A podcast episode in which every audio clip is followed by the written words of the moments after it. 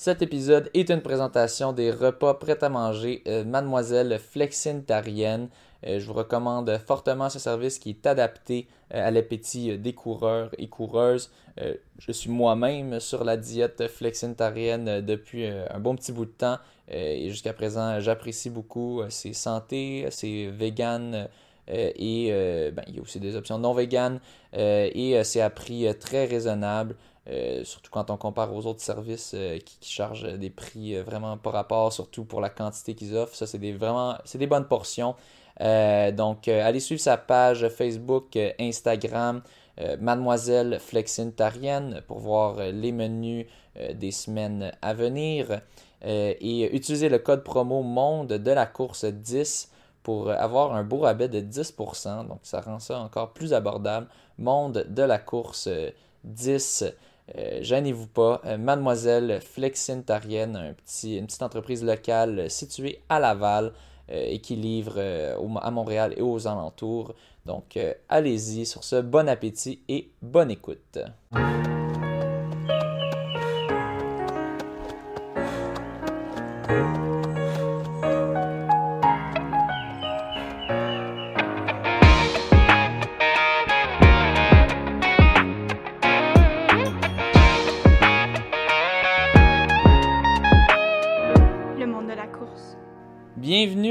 Monde de la course. Cette semaine, on a le plaisir de recevoir euh, Sébastien euh, Roulier euh, qui vient tout juste de compléter un, petit défi.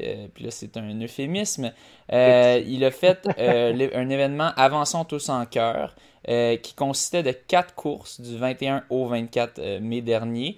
quatre courses dans environ, environ 100 km chacune de, de ce que j'ai lu. Euh, et euh, dans le fond, ça faisait comme une espèce de trèfle, euh, un trèfle à quatre feuilles en, forme de, cœur. donc, ben, on, pourra jaser un peu plus loin de, ce qui t'a motivé à, faire, ça. mais tout d'abord, chapeau, chapeau pour ça. quand même, en, quatre jours, un petit plus ou moins, je pense. Est-ce que tu as le millage exact que ça t'a donné de. Oui, ben en fait, c'est un petit peu plus que 10 marathons, c'est 425 km en exactement 3 jours et demi, en, 84, en 83-84 heures, là, fait que c'est 3 jours et demi. Wow!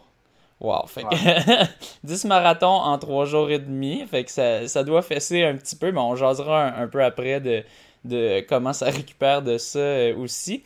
Euh, mais euh, ben, on, jasait un peu avant de, commencer euh, le podcast, puis c'était drôle. on, on jasait d'anecdotes. Là, tu nous disais, ah, Louis-Philippe Garnier, dans le temps, ben, tu, le connaissais, ben, je sais pas personnellement, mais de nom.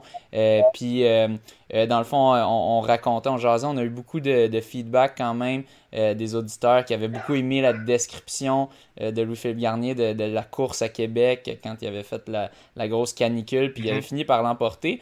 Euh, puis tu me disais, ben, j'y étais à, cette course-là. Euh, tu, euh, tu, puis toi, tu poussais, tu poussais une, c'était ta petite fille, ton petit gars? Ta fille. Ta fille. puis finalement, tu avais quand même fini sixième sur tous les participants dans la canicule. ça t'avait donné combien de temps?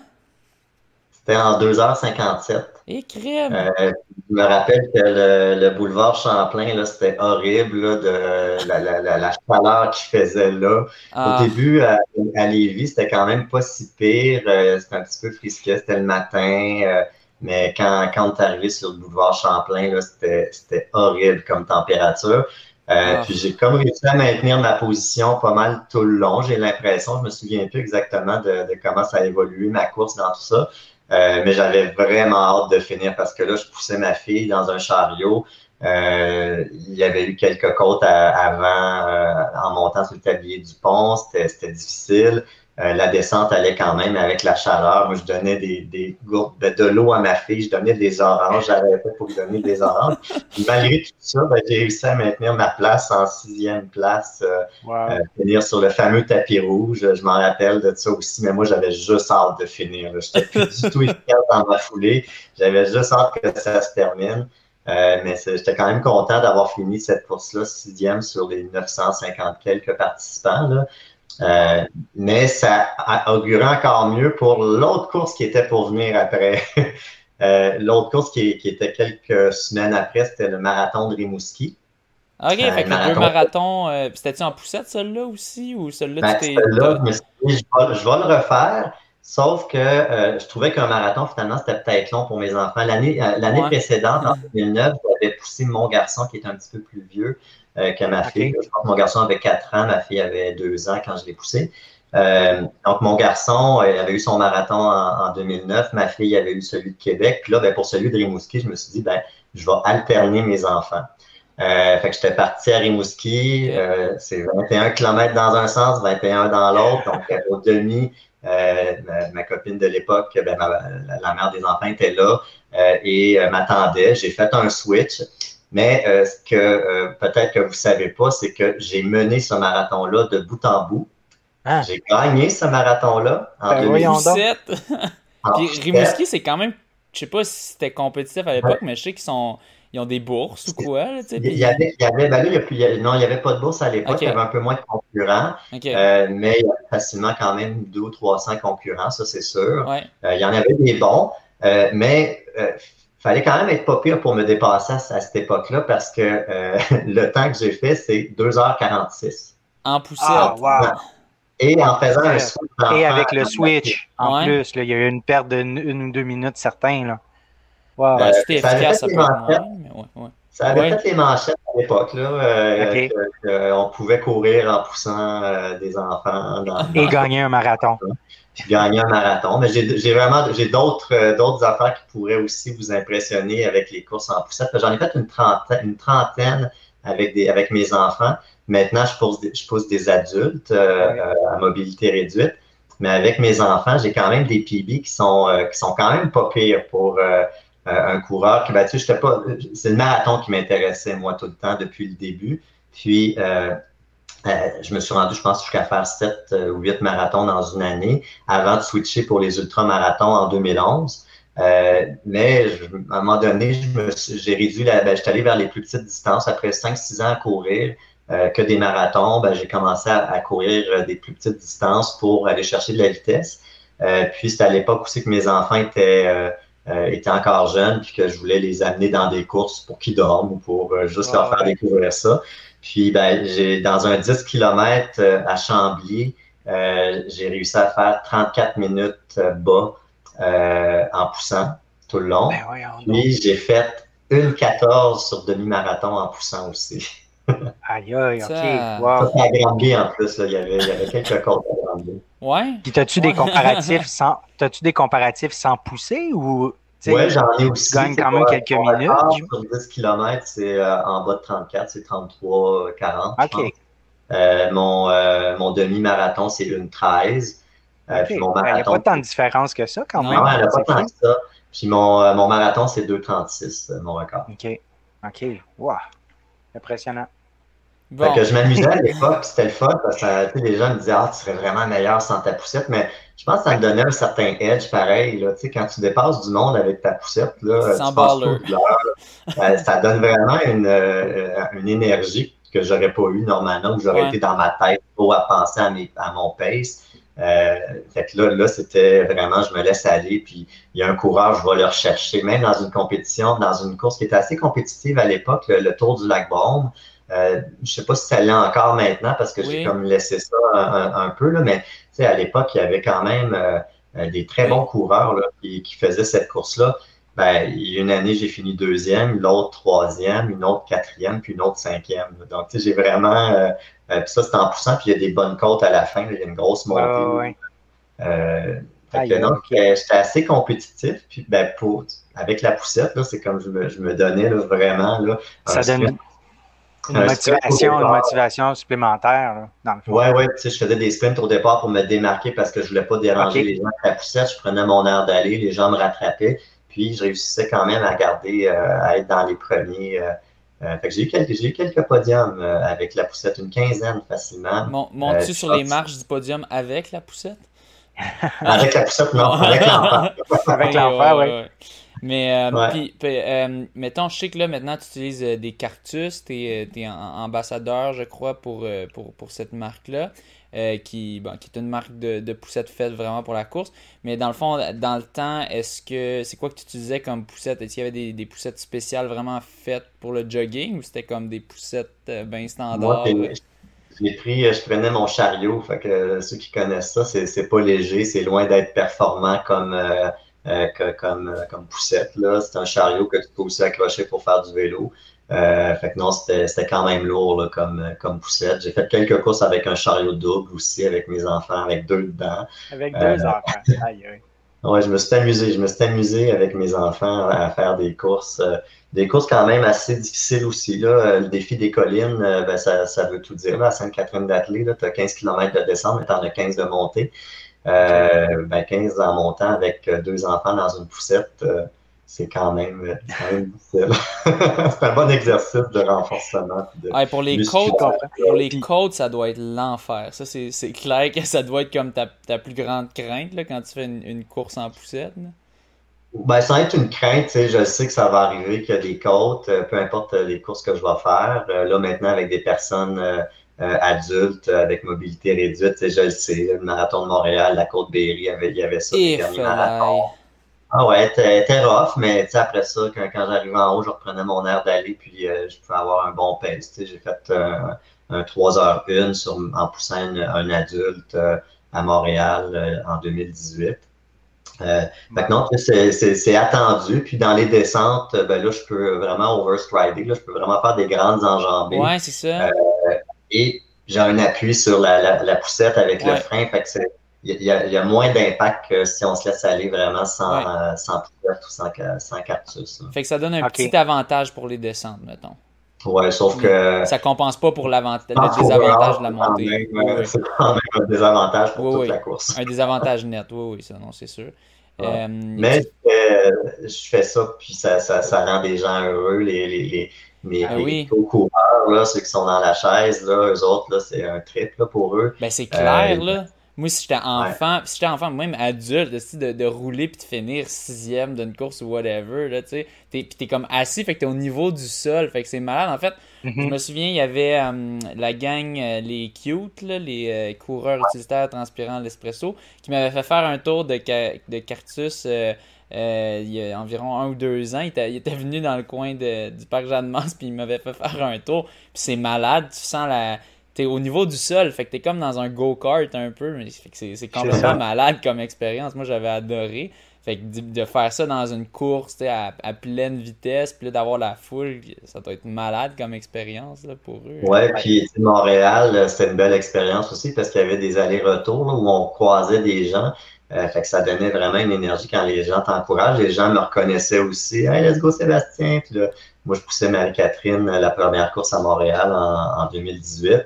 Euh, puis elle était juste heureuse d'être là, Tout le long, elle a eu le sourire. Quand je faisais des accélérations, on avait des vidéos, euh, parce que c'était pour un record Guinness. Euh, on avait des vidéos qui la montraient elle, puis à chaque fois que j'accélérais, tu voyais le gros sourire, le gros juste heureuse de ça.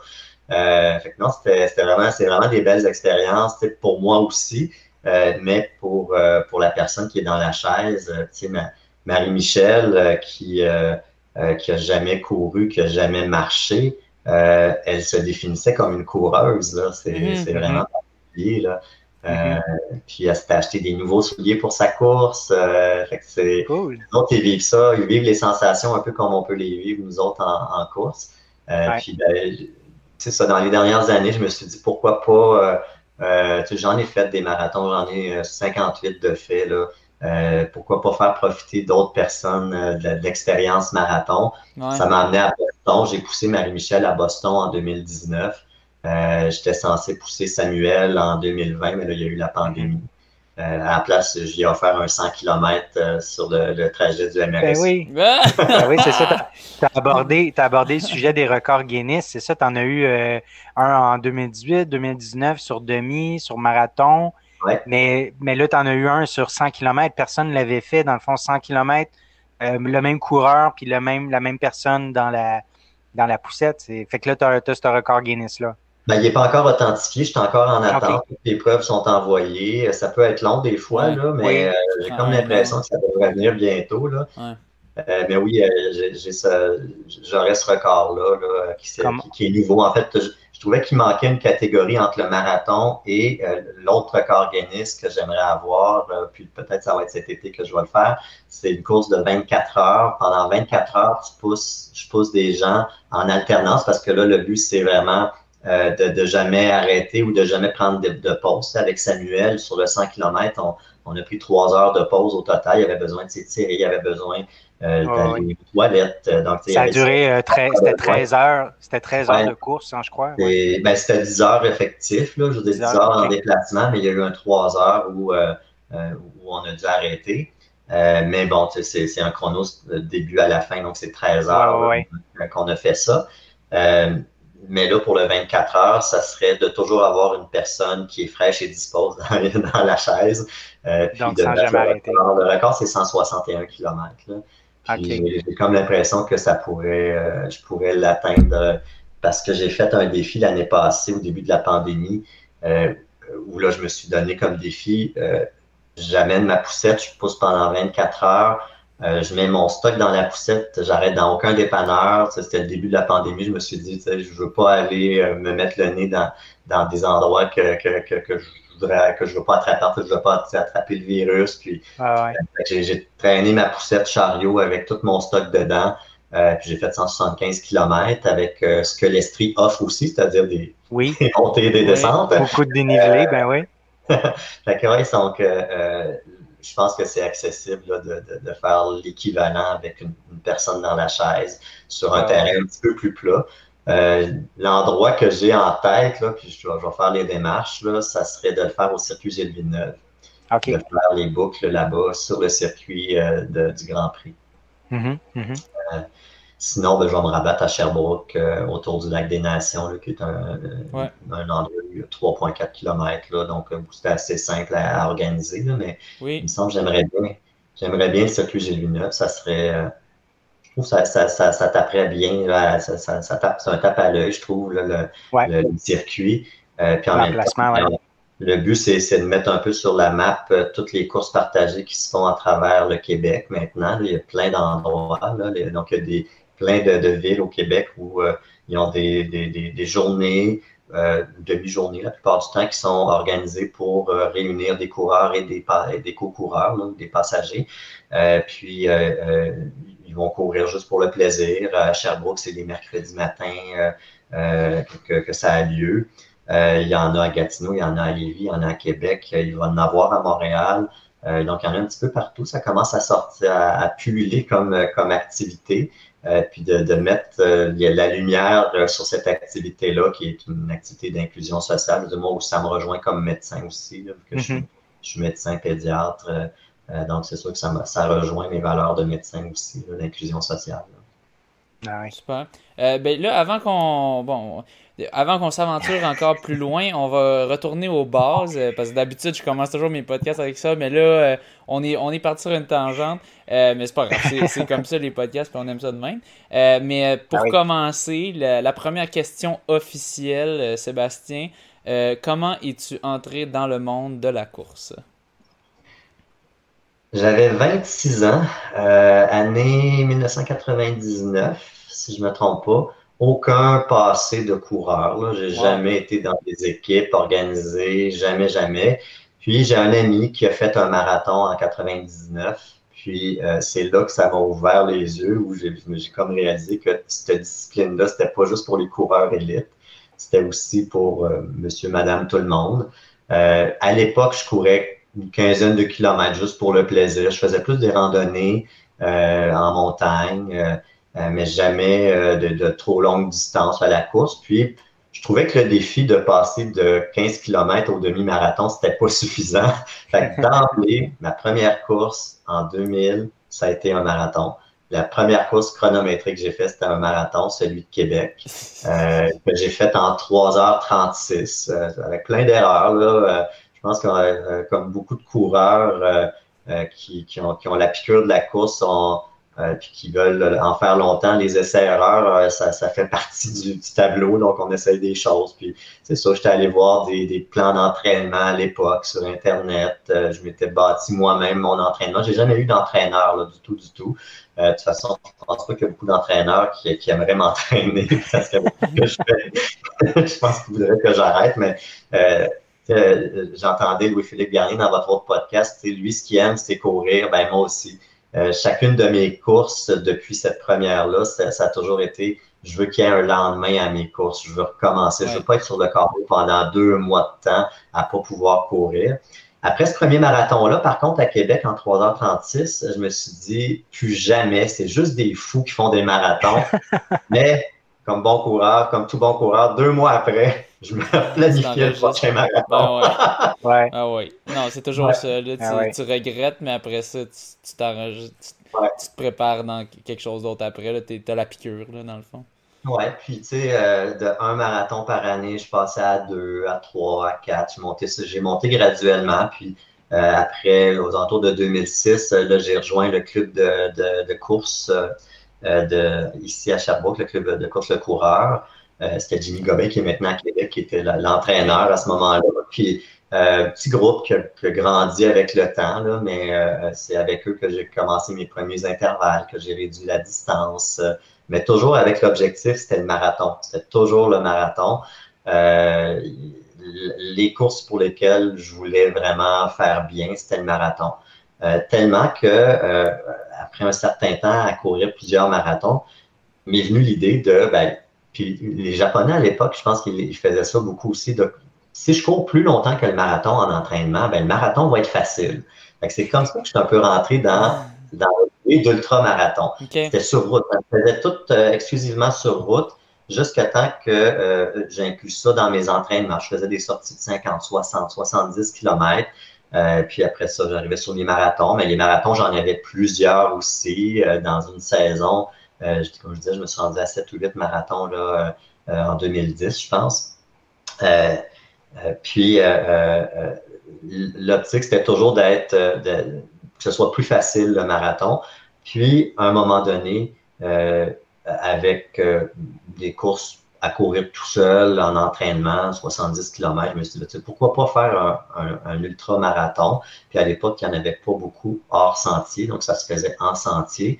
Puis ma première expérience de course en sentier, un 80 km, un 50 miles, c'était à Ipswich, au Massachusetts. C'était le Stone 450. Euh, ben, j'ai eu la piqûre des sentiers à ce moment-là. Ouais. à partir de 2011, j'ai fait un switch euh, de trail, euh, de, de, route à trail, et j'ai fini par garder seulement un marathon par année. C'était le marathon de Boston. Le marathon de Boston, je l'ai fait 14, 13 années d'affilée. Euh, j'étais censé le faire l'année passée, en 2019. En 2020, c'était censé être ma, 14, euh, ma 14e fois. Euh, mais j'ai décidé de passer. Puis honnêtement, les courses virtuelles, je mm. ben, moi, c'est pas quelque chose qui m'attire. Je, peux comprendre que certaines personnes aient, un intérêt à aller faire ces courses-là, mais honnêtement, moi, je suis dans le concret, je suis dans les choses qui sont terre à terre. Il faut que euh, qui a un but à, ma course, puis les courses virtuelles, euh, je n'ai pas adhéré à ça. Je me suis dissocié même de, de, de, de, de, courses où j'étais normalement le président d'honneur. J'ai dit non, mais j'embarque pas dans tout ce qui est virtuel de toute façon. Puis c'est là qu'éventuellement est venu des idées de faire des cœurs euh, où là, c'était beaucoup plus concret pour moi. Fait que tu sais, ça, ça à 26 ans, c'est là que j'ai commencé, puis aucun bagage de, de vrai coureur. Puis tranquillement, j'ai bâti ce bagage-là pour avoir mes meilleures performances, je dirais, 2009 euh, à 2011. C'est probablement là où j'ai eu euh, mes meilleures courses sur route. Euh, donc une dizaine d'années. Probablement que ça peut être plus rapide si on a un coach, si on a quelqu'un qui nous aide à, progresser. Mais j'aimais bien l'idée d'être mon propre d'être mon propre coach, d'y aller vraiment comment je le sens. Mm-hmm. De faire mes propres courses. Puis je sais que c'était pas toujours idéal euh, de faire des, des marathons à deux semaines d'intervalle, euh, de faire un marathon le lendemain, de faire un 10 km à Hartford, puis faire la route, puis le lendemain faire la classique du parc La Fontaine. j'ai fait plein de défis un peu nono comme ça, mais je trouvais ça intéressant pour moi comme coureur de, de, d'évoluer là-dedans, puis de me mettre au défi euh, avec des jambes fatiguées. Puis on dirait que c'est comme ça que j'ai bâti ma, ma, résistance euh, à, aux longues distances éventuellement. Euh, puis là, ben, on dirait que je peux encore progresser, même si, bon, j'ai 47 ans. Bon, ça fait 21 ans que je cours maintenant, mais j'ai toujours cette flamme-là de courir. J'ai toujours le désir de courir. Puis je me renouvelle, comme, comme on a déjà parlé, il y a eu des courses sur route, les marathons, les courtes distances, pousser mes enfants, pousser des adultes, les ultramarathons, les ultras, euh, ben, les, les ultramarathons sur plusieurs jours. Euh, mm-hmm, euh, il y a mm-hmm. eu des championnats mondiaux aussi. J'ai eu quand même mes, mes moments où j'ai pu avoir mes, mes olympiques que j'appelle en, en ultra longue distance. J'ai fait cinq championnats mondiaux. Euh, puis j'ai participé à des courses quand même intéressantes aussi, le Spartathlon, euh, la Western States, l'Ultra Trail du Mont Blanc. Euh, j'ai fait j'ai fait des grandes courses. Il manquerait le, Grand Raid de, la Réunion. C'est probablement celui-là qui manque sur ma liste. Là. puis le Tort des Géants aussi. Tort des Géants, ouais. Ouais. un jour, je ne mets pas de croix là-dessus. si ça a à se présenter sur mon chemin, ça se présentera. Mais disons que là, les voyages, je ne suis pas trop chaud à, à faire des quarantaines. pas vraiment le temps pour ça. Non, euh, non plus. On est une équipe réduite, là, fait que c'est pas le temps de, de, partir plusieurs semaines. Mhm. Mm. Euh, As-tu déjà fait euh, un last man standing? Non, ça, je n'ai jamais fait euh, cette backyard. Là. non, ouais, est-ce que est-ce que c'est quelque chose que, que tu aimerais essayer? Là? Probablement que oui. C'est juste que moi, je me dis, dans ce genre de course-là, il faut que tu sois prêt à être debout pendant presque 50-60 heures. Euh, fait faut trouver le temps. Puis ce temps-là, je ne l'ai pas tout le temps avec des enfants. Euh, je suis séparé, je suis en garde partagée, j'ai une copine. Fait que, à un moment donné, euh, on, établit les priorités. oui, absolument. Puis, on avait un épisode sur. Ah, excuse-moi, François. on avait un épisode sur la, la, Barclay aussi il y a quelques semaines. La Barclay, c'est un peu la même chose. C'est jusqu'à 60 heures. Là, mais si tu avais le, le temps, c'est du genre de, de gros fou qui t'intéresserait? C'est sûr, c'est sûr. Puis en fait, même en, courant, euh, euh, je me souviens plus il y, a, il y a combien de temps, probablement 5-6 ans de ça, en courant euh, dans le coin de, mon travail, j'ai trouvé une plaque, une plaque d'auto de, par terre et je me suis dit, ah, ça va être pour la Barclay, celle-là. wow, c'est cool. Mais, tu l'as gardé de côté pour ça. Je l'ai regardé de côté parce que c'est comme dans le prix d'entrée, il faut que tu amènes ta plaque euh, de ton euh, de, est-ce que tu, de, ta voiture, de, de, ta, de ta région. Là. Euh, en plus d'avoir quelque chose d'autre de cocasse qui demande souvent, là, une chemise ou des cigares, je ne sais plus trop. Là. mais c'est ça. change d'année en année, c'est une course qui peut être intéressante. Là où j'ai peut-être à aller chercher un peu d'expérience, c'est dans, dans l'orientation, l'orientation. Mm Ça, j'en ai pas vraiment. Là. Je me suis amusé à un moment donné avec mes enfants d'en faire. Euh, plus ludique, là, euh, carte et boussole. C'est quand même quelque chose, quelque chose qui peut être intéressant, qui, qui m'intéresse, là, la, la, Barclay, mais on verra, on verra euh, si je peux mettre ça sur mon, mon trajet à un moment donné, mais pas pour tout de suite. Cool. Puis je, je, reviens à, tu disais, tu as commencé à 26 ans, qui est quand même tard pour la course. C'est sûr, la course, au moins, c'est le sport qui, que tu peux te permettre un peu plus de commencer tard, mais quand même. Puis de, de faire des performances de même en commençant aussi tard, c'est quand même assez rare. Puis est-ce que tu étais sportif avant? Est-ce que tu avais un background dans d'autres sports? Ou tu étais juste doué là-dedans? Tu faisais-tu d'autres sports ou zéro?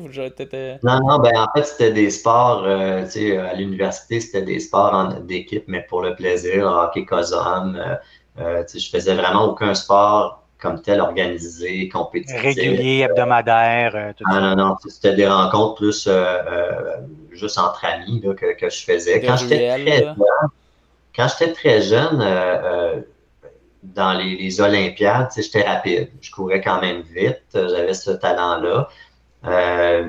mais rien pour décider d'embarquer dans une équipe de cross-country. pas du tout. Je n'ai jamais fait ça. Puis, ben, c'est sûr qu'il y a eu un moment où les études ont peut-être pris un peu plus de place. Euh, ouais, que médecine, c'est pas facile. mais je restais quand même actif. Puis, en fait, même en médecine, c'est, je dirais, avant la médecine, parce qu'en médecine, à un moment donné, quand, quand j'ai compris les horaires, ben, euh, je partais faire 100 km de vélo, 180 km de vélo. En 96, j'ai fait le tour de la Gaspésie en partant de la rive sud de Montréal. Je pense que c'était 2500 km en, en 20 jours, je pense que j'ai fait avec un ami. fait que, ah, j'avais d'autres genres de défis à ce moment-là. Puis euh, est, venu des randonnées pédestres. Euh, euh, puis à un moment donné, ben, la course est embarquée. Puis on dirait que ben, elle était sur mon chemin. Puis ça devait arriver comme ça. Puis j'ai juste progressé là-dedans parce que j'étais capable de bien me réaliser là-dedans. Puis j'ai réalisé aussi que j'avais un certain potentiel. je m'amusais aussi. Euh, puis dans tout ça, ce que je réalise, peut-être que, que c'est peut-être pas pour tout le monde. Hein. Tout ce que je fais là jusqu'à maintenant, tout ce que j'ai décrit, là, c'est sûr, c'est pas pour tout le monde. Euh, mais j'ai probablement une génétique qui me permet de récupérer rapidement aussi. On parlait d'Avançons tous en cœur euh, que j'ai fait du 21 au 24 mai. Ben, le, week-end d'après, qui est 5-6 jours après, ben, j'allais faire un 40 km dans le, parc national du Mont Offord avec les crêpes, puis le Mont Offord, puis le Mont Chauve. Euh, fait que t'étais pas complètement défoncé après ce 400, 419, 420 425. 425 km. T'étais pas. Euh, en 4 jours. C'était pas si pire que un ça? Rythme, euh, c'est un rythme que, que, tu finis par prendre à un moment donné. Euh, ce qui est difficile, c'est de repartir la machine le matin, mais au bout d'un kilomètre, j'étais déjà euh, mindé pour euh, que c'était pour bien aller. J'avais eu des bonnes nuits parce qu'il y avait le couvre-feu qui était encore effectif à ce moment-là. Fait qu'il fallait mm-hmm. que je rentre ma course entre. Ouais, c'était un, un niveau de complexité supplémentaire, ça, ouais. Ouais, puis c'était peut-être un peu moins le fun que les autres, les autres éditions mm-hmm. que j'ai faites l'année précédente parce que là, il y avait toujours en arrière de la tête, OK, il faut que je finisse à 9h30. Oh, j'ai fini toujours quand même plusieurs, plusieurs ben, une journée, je pense, j'ai fini à, 8h30, puis les autres aux alentours de 7h30, 8h. Donc, j'avais en masse de jeux. Euh, mais ça reste que ça prend pas grand-chose en ultramarathon. Les gens peuvent penser que c'est si simple que ça, là, parce que mm-hmm. j'ai réussi tous mes ultramarathons. Mais euh, quand on, on, lit un peu plus là-dessus, qu'on voit comment les gens évoluent dans les ultramarathons, un ultramarathon, là, euh, le tiers des gens abandonnent. Si on prend les courses, là, euh, c'est le tiers des gens qui abandonnent les ultramarathons. Puis dans certaines courses, c'est 50% des gens. Euh, Fait que c'est pas tout le monde qui les, qui les réussisse. Puis c'est facile de perdre une heure, euh, même deux heures dans un ultramarathon.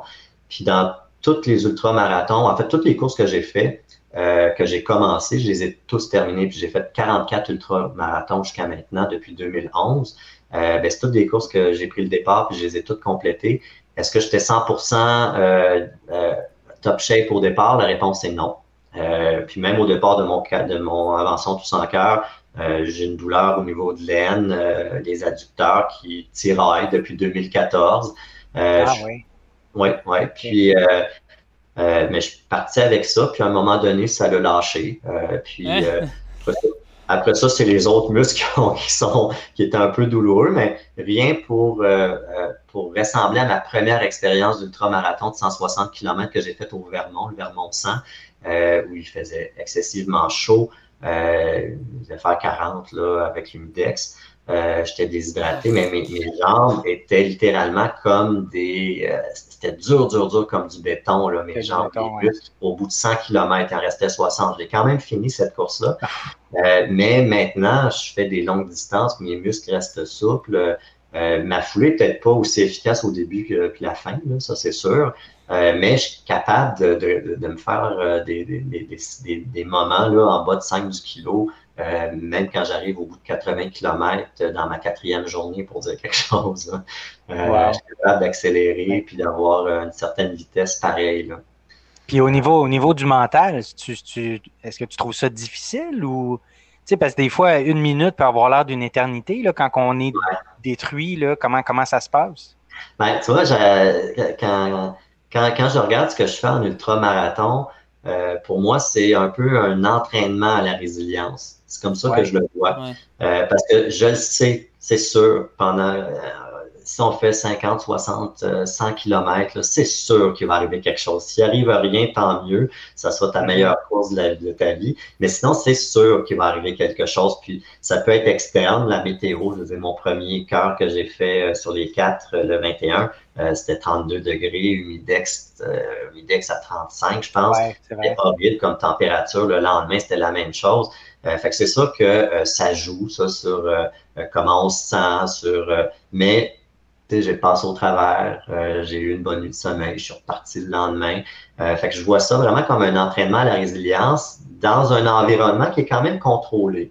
c'est sûr que je peux pas comparer ma, ma, résilience que j'ai à la course avec ce que d'autres vont vivre comme épreuve difficile dans la vie.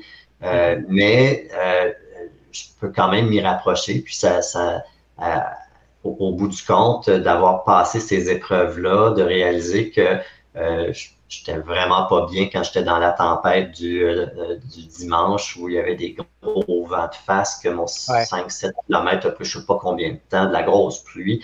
Euh, j'étais peut-être pas bien là, mais ce que j'en retiens au bout du compte, ben, c'est overall que ça a été une expérience intéressante, ce que j'ai fait avec Avançon Tous en cœur.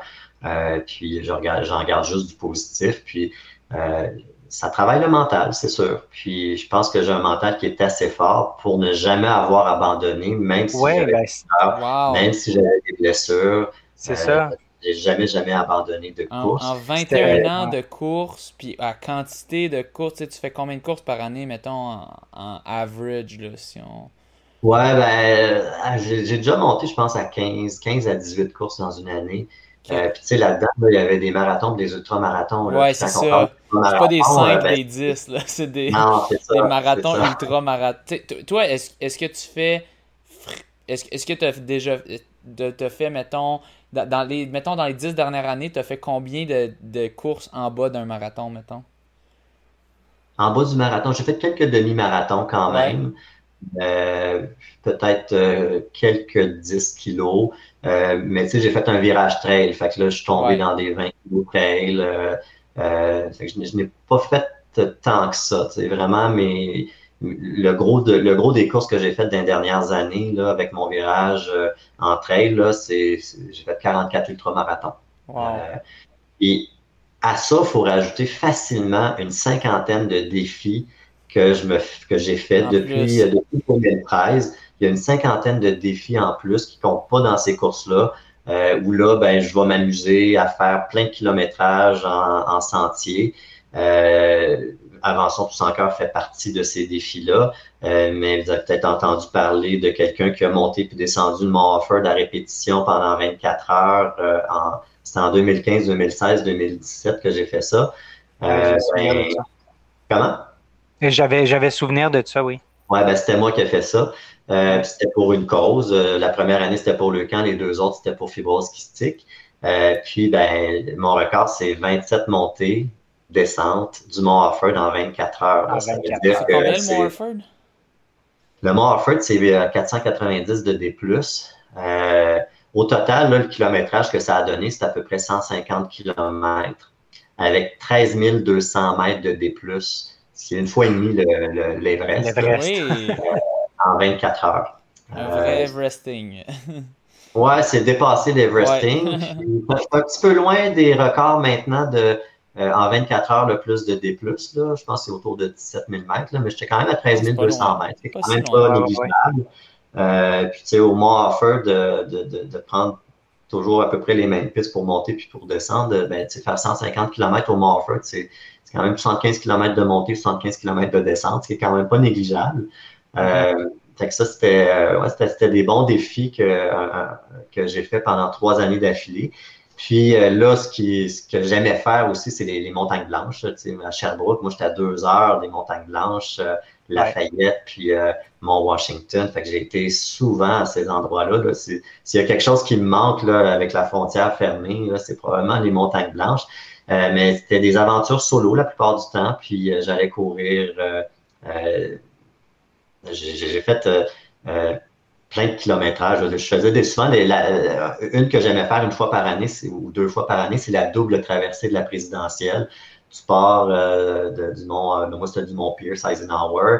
tu fais toute la crête en passant par Washington jusqu'au mont Madison, jusqu'à la descente de l'autre côté, puis tu reviens. Euh, j'ai un, record de, je pense, une quinzaine d'heures pour faire tout ça tout seul. Euh, en hiver même, je le faisais au mois de mars euh, la plupart du temps, là, février, mars, quand, quand il faisait encore, il y avait encore de la neige pour avoir des intempéries. Je me suis retrouvé dans des blizzards à certains moments. J'aurais pu perdre la trace, mais j'ai été chanceux à certains, certains moments. Là. Maintenant, j'ai une balise GPS pour tracer mon chemin. Mais, on parlait de sécurité en sentier dans le, dans le, dernier épisode. Je pense que c'est une bonne idée, ça, la, la balise GPS. Ouais. Hein. Ben, je l'utilise jamais, honnêtement. Je l'utilise jamais, mais c'est au cas où. Ça, ça. Ouais, ouais. ouais. Euh, c'est une petite sécurité. mais euh, c'était des, des, bons défis. Puis un autre défi que j'aimais faire aussi, c'était le plus de loup du Mont Lafayette. Je ne sais pas si vous connaissez le Mont Lafayette. Euh, euh, des White Mountains, ben, c'est une loupe d'à peu près 12-13 km, là, avec, euh, ben, c'est une bonne montée, une bonne descente, là. c'est quand même du bon dénivelé. Euh, puis, mon record, c'est 5 boucles, 65 kilos à peu près d'affilée, ou 60 kilos d'affilée, pendant 12-13 heures de temps, sans arrêter, avec mon ravito à la voiture en bas. fait que je me, je me suis amusé à, à faire ça l'hiver en fait, c'était l'hiver euh, en, 2000, 2020, euh, juste, juste, avant que. Juste avant la pandémie. Ouais, juste avant la pandémie. Puis dans les montagnes blanches, d'autres défis, un autre défi que j'ai fait, euh, qui est quand même, celui aussi, je suis quand même content de l'avoir fait.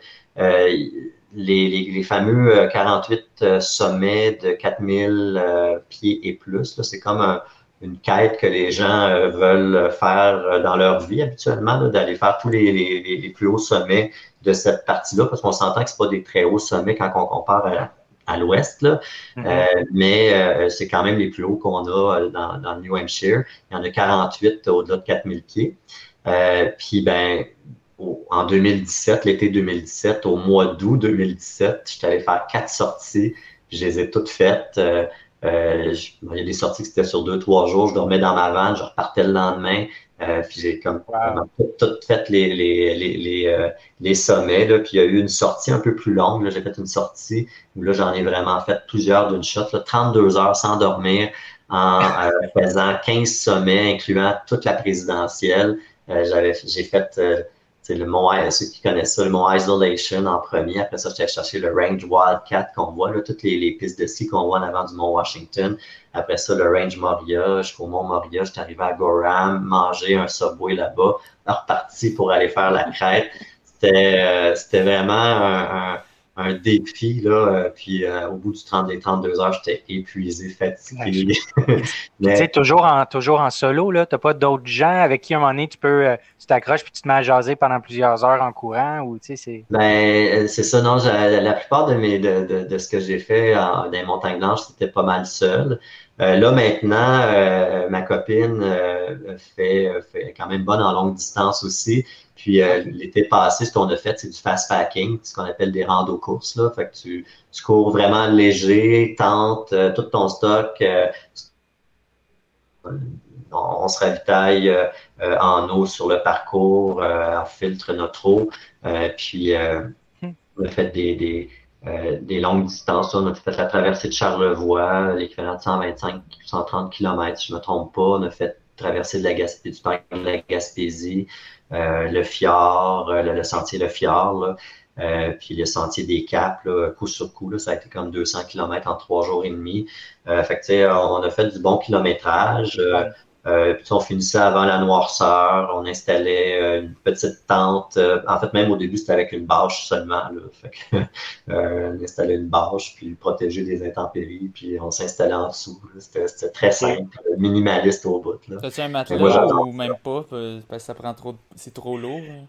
Un matelas de sol, oui, là, pour couper l'humidité quand même, oui. oui, on avait un matelas de sol, mais encore là, ultra léger. Là. Ah oui, c'est les, les, petits matelas qui se roulent, mais qui a comme pas d'air, dans le fond. Là. Euh, non, il y avait de l'air. Euh, oui, il se gonfle, il se gonfle, mais tu sais, c'est tout petit. Là, il y a vraiment, euh, c'est facile de, de, de courir léger avec un sac. Ben, tu sais, léger, mais c'est un sac quand même de 35 litres probablement que j'ai. mais euh, assez pour être confortable pour courir léger, là, ben, courir un petit pas. Là, je ne défoncerai pas les sentiers avec ça en, me défonçant là-dedans, en descendant comme un fou parce que là, le, poids va, vraiment. Déséquilibrer. Euh, ouais, puis ça ne sera pas confortable sur les genoux à un moment donné. Mais de dire. Euh, il y a une descente, on, peut la courir tranquillement. Il y a une montée, on la monte en power walk. Mais tu sais, facilement faire 40 km dans une journée, c'est possible. Ah, c'est quand même fou de savoir. Oh wow, 40, fait que c'est quand même fou de savoir tu peux packer une, une, tente ou du moins une bâche, puis des, des matelas, puis tout ça. moi, moi, les fois, les rares fois que je vais camper, bon, j'amène ça dans le char, c'est le gros, tu sais, c'est le classique, là, tu sais, la, la, tente. Le, gros luxe. ouais, ouais, non, mais tu sais, comme, tu sais, un bon matelas gonflable, je sais pas, je me suis jamais imaginé, mais c'est fou d'avoir tout ça, puis tu cours quand même à l'aise, c'est très cool. Ouais, puis les, les, randonneurs qui nous voyaient avec nos sacs, euh, ils se demandaient ce qu'on faisait, là, puis on leur disait, ben, on, on, court, on va aller dormir. Puis, vous avez tout ça dans votre sac? Oui, on a tout ça. probablement qu'on était, on était en plus très prévoyant, on était couverture de survie, on avait tout ce qu'il fallait s'il arrivait quelque chose. Euh, donc, on était, on était autonome, là, euh, puis c'est, cette, cet aspect-là de la course un peu plus simpliste, moi, j'aime ça. j'aime ça beaucoup plus que de me retrouver dans dans un hôtel, un motel. Là. Moi, euh, si je peux dormir dans mon char ou dormir euh, euh, sous une bâche, là, j'aime beaucoup ça. Fait c'est vraiment, on, on, revient aux sources, puis la nature, on se fait réveiller le matin par les oiseaux, ben, OK, c'est l'heure du départ, on va manger un peu, puis hop, on va partir tranquillement. C'est un rythme que j'ai vraiment aimé. C'est un autre aspect de la course qui est vraiment pas compétitif, où on est vraiment là plus pour découvrir. Puis là, ben là, effectivement, j'ai lâché tout ce qui était solo à ce moment-là pour le faire avec Annie-Claude, ma copine. Euh, fait que c'est sûr que c'est intéressant de, de, le faire à deux. Euh, les autres défis que j'ai faits, c'est sûr que euh, ça aurait été le fun de le faire avec, avec d'autres personnes, sauf qu'il n'y a pas grand monde parce que de, mon horaire, quand je suis allé dans les White Mountains, c'est euh, je me couche à 6 heures le soir, je me lève à 1 heure du matin, je pars à 2 heures, j'arrive à 4 heures, puis je fais ma traversée, puis je reviens le soir chez nous. C'est ça, c'est un euh, aller-retour. là. Un aller-retour, là, oui. Puis j'ai fait mon 17 heures de rando course, 14-17 euh, heures, puis il, est rendu, il est rendu 10-11 heures le soir, puis je reviens à Sherbrooke. Là. Euh, il n'y a pas grand monde qui, qui suit dans, ces, dans, ce, dans que... moi, moi, je te suivrais pas. le, bout de se lever à 1h du mat, ça m'a euh, turn off. Est-ce que tu écoutes euh, de la musique parfois, si c'était tout seul comme ça? En sentier, jamais, jamais, jamais. Sur route, ça peut arriver sur route, mais sur les 425 km, j'ai peut-être mis de la musique 15 km au total. Euh, j'écoute euh, le moins possible euh, de la musique. Je me laisse, me laisse imprégner par ce qu'il y a autour, mais c'est sûr que des fois, ça donne un beat, surtout quand tu es sur la route. Là, ça peut être intéressant. quand je faisais mes courses avec mes enfants, quand ils étaient jeunes, puis que je les poussais, j'avais toujours une petite une petite boîte de musique. Là. Je n'étais pas sur mes oreilles, j'avais une petite boîte de musique. Puis on partait ça assez rapide avec Kryptonite. C'était toujours ma chanson de départ. Oh, if ah I go crazy, then will you still call me Superman? Oh ouais, nice. Ah, ça, partait, ça partait vite avec ça, puis ça me mettait dans le beat tout de suite. Puis quand je l'entends encore, j'ai toujours ces images quand je partais avec mes enfants. Mais euh, non, sinon, euh, pas de musique. Euh, la majorité du temps, aucune musique. Puis tu ah, dans ton dernier 400, euh, excuse-moi encore François, dans ton dernier 425 km euh, au mois de mai, tu as été tout le temps accompagné aussi. Tu avais tout le temps des gens avec qui couraient avec toi. Ça, c'est merveilleux, ça. Là. Oui, oui, puis euh, des gens qui se sont dépassés aussi. Il y, en a qui ont décidé de faire le premier 100 km avec moi.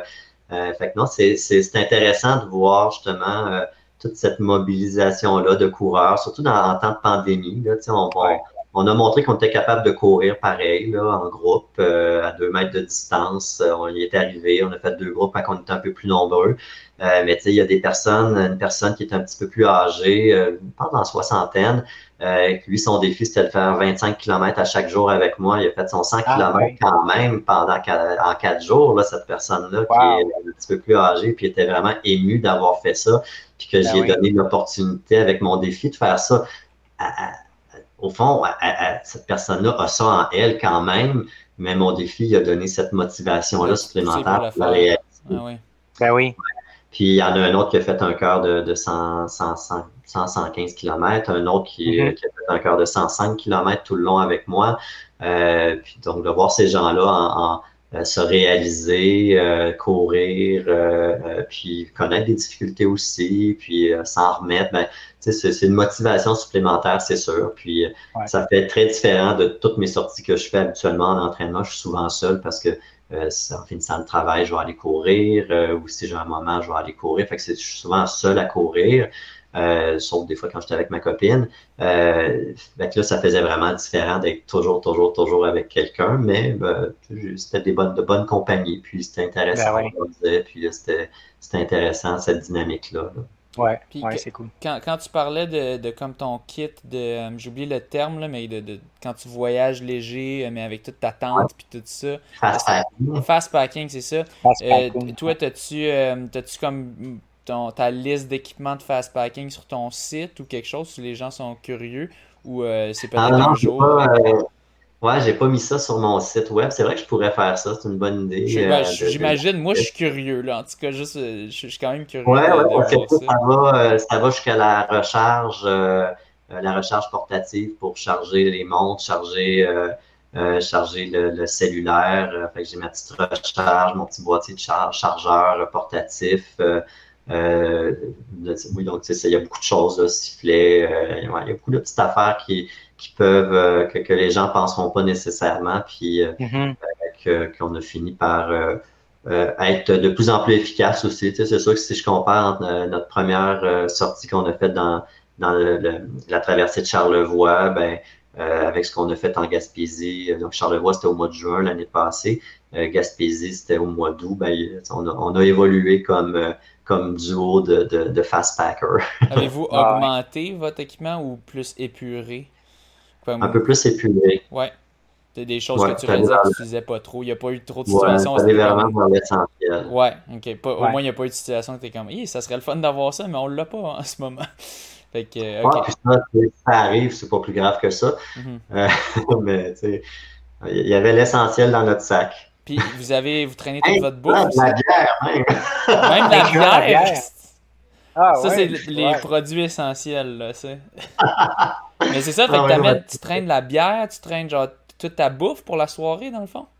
Ben, c'est des repas déshydratés qu'on avait, là, mais non, la, bière, euh, c'est juste, des anecdotes parce qu'on on a traîné, oui, puis on a traîné nos canettes vides parce que c'est on, est zéro déchet, hein, je pense, quand on fait ça, si on est dans cette dans cette dans ce mouvement-là, puis je pense que tout le monde devrait, euh, quand ils vont en sentier, être dans le, dans le mouvement zéro déchet.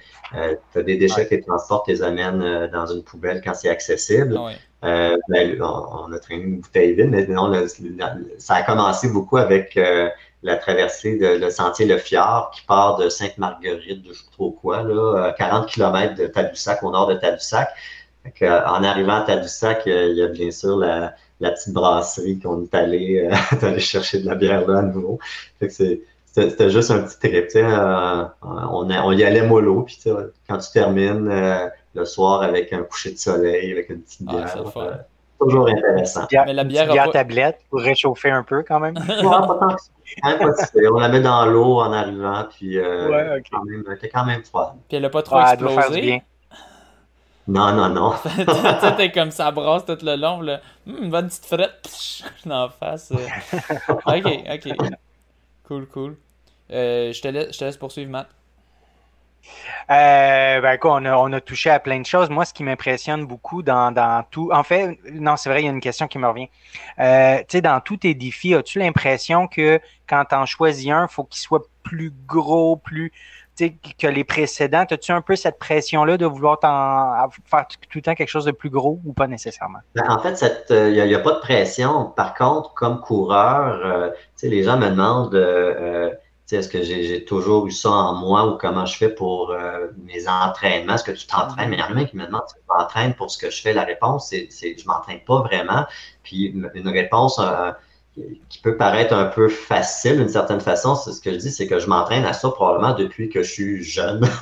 Euh, mm-hmm. et c'est juste des étapes qui se sont rajoutées une après l'autre. Puis comme coureur, à vouloir explorer, ben, à vouloir explorer, mais aussi à, me laisser guider là où la course va m'amener. Mais ça m'a amené à, penser à ces défis-là un peu, un peu euh, toujours plus gros. La raison pourquoi ils sont toujours plus gros, c'est qu'à un moment donné, euh, quand tu montes pendant 24 heures le Mont Offert, tu l'as fait deux, trois fois, euh, euh, deux, trois défis 24 heures, ben, à un moment donné, en sachant que je l'ai réussi, ben, c'est sûr que la prochaine étape, ça va être peut-être de faire 48 heures. Euh, mais tu sais, la course, je suis allé vers l'ultra longue distance, puis 24 heures, je pense que je l'ai bien, j'ai bien exploré la course de 24 heures. Je suis allé faire des championnats mondiaux en 2019 pour représenter le Canada là-bas, un record de 220 km en 24 heures. Euh, puis à un moment donné, ben, je me suis dit, ben, je suis prêt pour le 48 heures. Mais le 48 heures, je l'ai fait en défi. C'était le premier avançon tous en cœur où je me suis dit, ben, probablement je serais capable de courir 300 km en à peu près 48 heures. Ça a donné 305 km en 50 heures. J'étais quand même pas loin. Euh, Puis, ben, c'est sûr qu'après ça, déjà quand j'ai, je venais de terminer au mois de mai l'année passée, je venais de terminer le, le cœur. Là, c'était un grand cœur, c'était pas un trèfle à quatre cœurs, là, c'était un grand cœur où vraiment sur le trajet, je dormais puis je poursuivais le lendemain. Euh, ben, déjà, quand je terminais, j'avais déjà en tête le prochain du mois d'octobre, qui était de 10 marathons, 420 km. Euh, je sentais que j'étais prêt pour ça. Puis, euh, trois jours à ce moment-là, parce que je m'étais dit que ça devrait se faire à, peu près 72 heures. Ça a pris 77 heures au total. Euh, fait que, ça, j'étais pas trop loin encore de mes prévisions euh, que je m'étais fait. Puis, ben, le, le, le, trois jours, c'est quand même, ben, ça, ça, ça, serait parti sur quatre jours, mais c'est un vrai trois jours. Euh, ben, 72 heures, là, euh, 77 heures. Donc, euh, tu sais, c'est, euh, c'était quand même un, un, un, défi que j'étais prêt à, à, à, me lancer. Euh, puis j'avais pas de, de, pression de personne. C'est la seule pression, ben, la seule pression, en fait, le seul, la seule personne qui se donne ces défis-là, c'est moi. Là. Euh, puis mes limites, c'est moi qui les connais. Euh, puis c'est moi qui sais quand est-ce que je suis prêt à les franchir. Euh, puis le, le, le, le 420 km, euh, ben, je l'ai réussi en octobre. Je l'ai réussi à nouveau. Là, là avec le couvre-feu en plus. Au mois de mai, là, du 21 au 24 mai. ça va être quoi la prochaine chose? Là, je ne sais pas. Là, je ne sais pas. Là, l'enjeu, par contre, c'est le, nombre de jours. À un moment donné, ça devient quand même aussi limité avec le travail, avec mes enfants. J'ai toujours cette, cet équilibre-là quand même qui est important. La copine aussi. Euh, ouais. euh, ben, à un moment donné, c'est sûr qu'il faut choisir, il faut que je choisisse mes défis.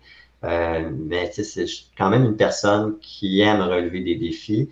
Euh, puis c'est des défis que je pourrais dire quand même audacieux. Euh, oui. Je les réussis, oui. Euh, je me mets probablement dans les bonnes dispositions pour les réussir, mais euh, ça pourrait aller mal n'importe quand ces défis-là. Mais j'ai réussi quand même à les compléter euh, avec le sourire. Puis ben oui. c'est sûr que de combiner des défis avec des causes, à courir pour des causes comme Moisson Estrie, une banque alimentaire, le camp, fibrose kystique, j'ai été, je me suis tu es partenaire avec beaucoup de, de causes, ben c'est sûr que ça donne une motivation. Hein? Donc, c'est pas juste Sébastien qui court, c'est Sébastien qui le fait pour une, un but précis. La même chose, maintenant, courir des marathons euh, en poussant quelqu'un devant moi, ben c'est pour la cause, hein, la cause de l'inclusion sociale, puis en même temps, faire d'avoir quelqu'un devant que je sais qui a le gros sourire puis qui a juste à courir, à être assis dans la chaise. Puis il veut pas que euh, t'arrêtes. pas que j'arrête, ça c'est sûr. Euh, ça, ça, donne une motivation, ça c'est sûr. Là. Fait je me mets pas de pression aucunement dans mes défis. Là. Puis, mais, mais le fait d'avoir jamais, jamais abandonné un seul, tu sais, quand tu dis qu'une personne ouais, sur deux ça. ou sur trois va abandonner un ultra, toi, tu en as fou abandonné aucun. Est-ce que tu te permets de penser un jour que ça se pourrait que tu doives euh, en abandonner? Il me semble que ça doit être difficile de juste l'envisager. Il faudra voir. La, la main, il y a quand même beaucoup de gens. Il y en a que c'est des blessures. T'sais, une blessure aiguë, c'est sûr que euh, je ne pourrais pas aller contre ça. Là, je veux dire, ouais. euh, euh des douleurs, euh, je finis par connaître mon corps, donc je sais qu'il y a certaines douleurs qui sont tolérables. Puis ça fait partie de l'ultramarathon, la douleur. Il faut apprendre ouais. à la gérer. Euh, puis il faut apprendre à la gérer longtemps, puis elle finit par passer. Euh, on finit à passer par d'autres, à, à, à, penser à autre chose. Euh, puis tu sais, c'est des, des, fragments de pensée, la course à longue distance. Là, tu te mets pas à disserter sur quelque chose, puis à penser à quelque chose, à un moment donné, tu vas t'enfarger. C'est vraiment l'environnement qui va dicter un peu ce, ce, à quoi tu vas penser, puis à un moment donné, la douleur, tu l'oublies. Euh, euh, ça joue dans la tête pareil, puis il y a beaucoup de gens qui abandonnent parce qu'ils sont soit pas capables de tolérer les douleurs, ils n'y arrivent pas dans leur temps, puis il y avait un Une fatigue extrême, une fatigue euh, insupportable. Là, euh... Ouais, ben, tu peux dormir 15 minutes, un power nap, puis tu vas repartir, ouais. tu vas être correct. Là. Euh, c'est comme ça que les ultramarathoniens font. ouais. donc, oui, à un moment donné, ça peut arriver que, que je que, je, réussisse pas mes défis ou que j'ai à abandonner. Mais pour l'instant, j'ai jamais trouvé de bonne raison pour arrêter. Puis au pire, je marche. Euh, puis j'ai pas peur de marcher dans ce genre de course-là. Quand mon corps euh, est en surchauffe parce qu'il fait chaud dehors, euh, ben, je vais marcher un petit peu plus. Quand ça va être euh, courable en descente ou en, en petite inclinée de descente, ben, je vais me laisser aller, il va y avoir un petit vent frais. Euh, puis je sais qu'aux alentours de 4-5 heures, le soleil tombe, puis euh, là, ça va être un peu plus frais, puis je vais pouvoir repartir un peu mieux. mais si je lutte à vouloir garder mes temps, ben, à un moment donné, c'est la déshydratation, puis là, c'est la spirale vers le bas. C'est le cercle vicieux, ouais. Ouais, je, comme, sais, je me connais, puis j'ai jamais eu de raison euh, pour abandonner.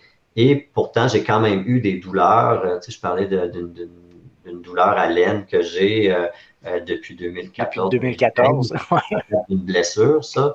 c'est une fragilité que j'ai. mais quand j'ai commencé mon 425 km, j'avais mal à cet endroit-là. comme j'ai dit tout à l'heure, ça a fini par lâcher à un moment donné. Euh, je suis rendu un diesel, là, ça prend du temps avant que mon corps se réchauffe puis que je me sente bien. après une bonne heure, là, j'ai, une bonne idée de comment je vais être pour le reste de la course. Dans la première heure, des fois, je me sens un peu, euh, pas, pas, toujours top, top. Là. Euh, une foulée la machine n'est pas bien vilée. j'ai besoin d'un peu me dégourdir, puis je sais que ça peut me prendre jusqu'à une, bonne heure. Là. OK. Wow. avançons tous en cœur, tu mentionnes que c'était pas la première édition.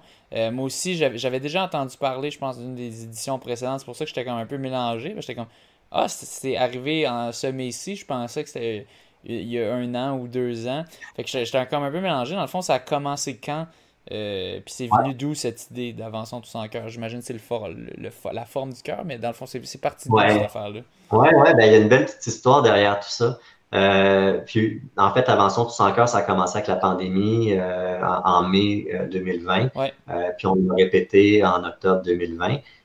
puis, pourquoi avec Moisson Estrie, c'est probablement, ben, moi, en tout cas, personnellement, parce que c'était une population que je pense euh, ben, la population qui le dessert, eux autres, euh, je pense que c'est une population qui, qui, était en besoin, une population en situation de vulnérabilité qui avait des besoins importants avec le début de la pandémie. Euh, mais si on revient encore plus en arrière, l'idée de faire un trajet en forme de cœur, c'est pas la première fois que ça, ça arrivait. En 2018, euh, je me préparais pour faire le Spartathlon. On pourra en jaser ça du Spartathlon, c'est une belle course. Euh, je me préparais pour le Spartathlon, 250 km en Grèce qui retrace le trajet. Euh, tout le monde pense que Fidipides, le marathon, des plaines de marathon jusqu'à Athènes, c'est la, grosse affaire, mais dans, les, dans les écrits, ce même cette même personne-là, dans les écrits d'Hérodote, ben, il a couru d'Athènes à Sparte, qui est 250 km, pour aller demander l'aide des Spartiates. Il est retourné pour leur dire qu'il voulait que les Spartiates n'étaient pas prêts. Puis, euh, il a fait 500 km, il s'est battu contre les Perses. Puis après ça, il a couru. à cette époque-là, les, messagers coureurs, là, mourir au bout de 40 km, ça fait pas de sens. C'était des messagers Exactement. Exactement, c'est ça. Écoutez l'épisode du monde de la course sur l'histoire de la course. Euh, on, en parle euh, justement. Donc, mais oui, mais merci de nous rappeler ça parce que c'est fou. C'est quand même drôle. Les gens sont toujours comme ah oh oui, puis là, il est mort au bout de ça. Puis nous, on est comme, tu meurs pas après 40 km, là, tu sais, Le gars, le gars, il faisait des 250, c'est ça que ça faisait des messagers, tu sais, fait que... Ouais. Euh, tu sais, probablement que dans, dans l'esprit collectif, ben, le marathon est difficile parce qu'on on, l'associe toujours aux 42 km avec la personne qui meurt au bout. Euh, mais si on l'associe aux 250 km euh, aller-retour, donc 500 km, plus se battre, se battre, plus le marathon, Là, à ce moment-là, le marathon prend une autre dimension. Oui, c'est ça. qui peut peut-être être vu un peu, un peu moins difficile euh, quand un messager coureur fait autant de kilomètres. Ça fait un peu plus soft quand, quand, tu le vois dans le, le grand, euh, le grand schéma des choses. Oui. Ouais. Ça, c'est en, 2018. Donc, j'étais inscrit pour le, Spartathlon, qui est quand même une course là, assez euh, restreinte pour les inscriptions. C'est très, très, très contingenté. C'est pas n'importe qui qui peut faire ça. C'est presque un championnat mondial.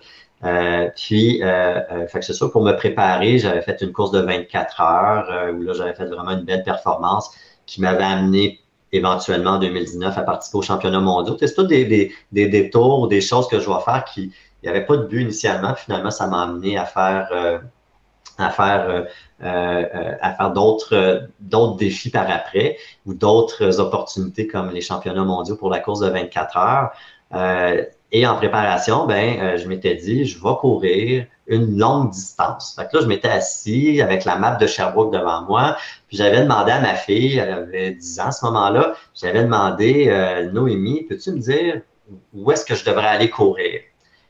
Parce que je voulais faire un bon 170 km euh, solo, tout seul, euh, avec un petit pack-sac, puis je partais, puis j'étais pour arrêter d'un dépanneur pour manger.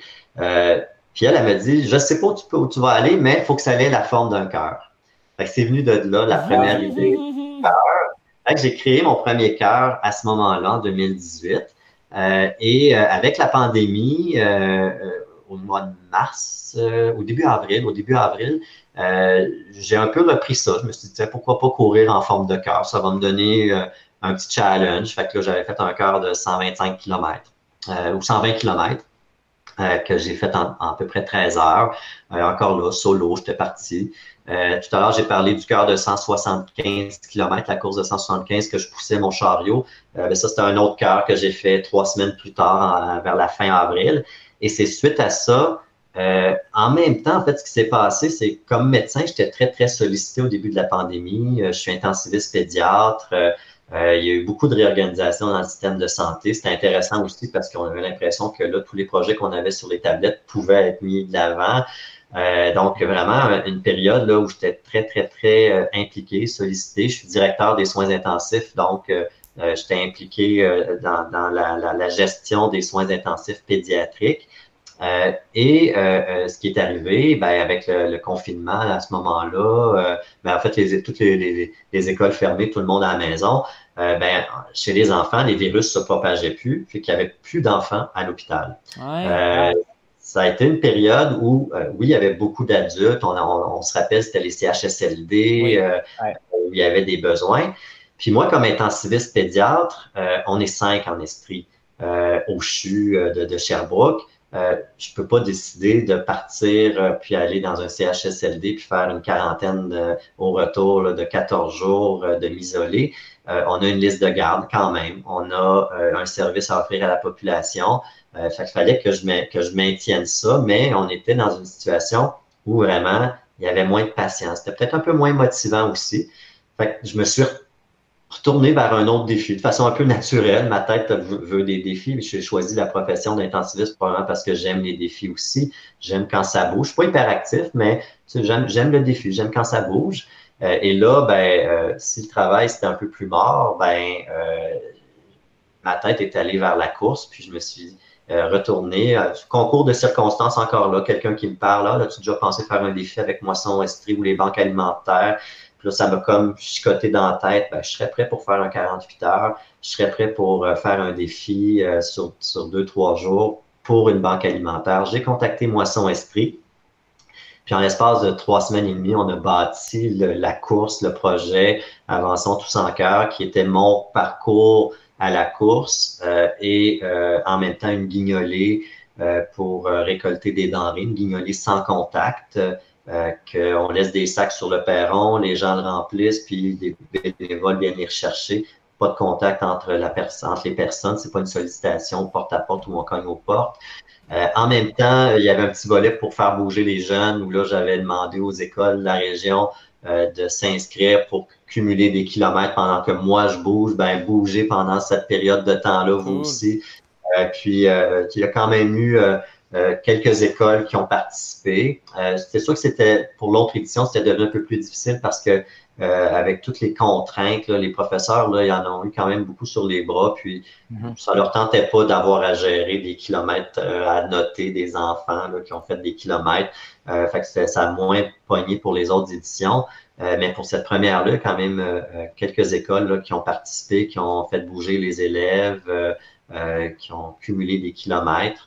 Fait que c'est comme un, petit projet. puis ben, il y a eu quand même un beau succès au bout du compte, là, avec un équivalent monétaire là, de 180 000 récoltés, là, incluant les denrées et dons.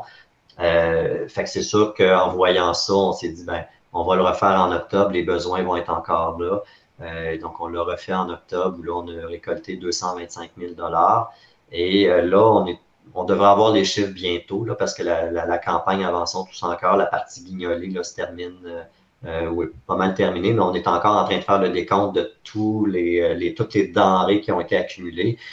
ça risque d'être record encore, là, donc on attend les chiffres pour ça. puis on a choisi le mois de mai pour probablement répéter l'édition à chaque mois de mai maintenant. Donc, ça va être dans un oh. an qu'on vient de le refaire. Euh, mais sous quelle forme, ça, c'est pas encore décidé. Là. On va avoir à discuter de ça parce que c'est sûr que d'un point de vue personnel, au niveau des défis, ben, tu sais, 300, 420, les 10 marathons, je l'ai fait deux fois. Euh, puis, j'ai pas en tête de vouloir augmenter le kilométrage, donc il euh, faudra voir.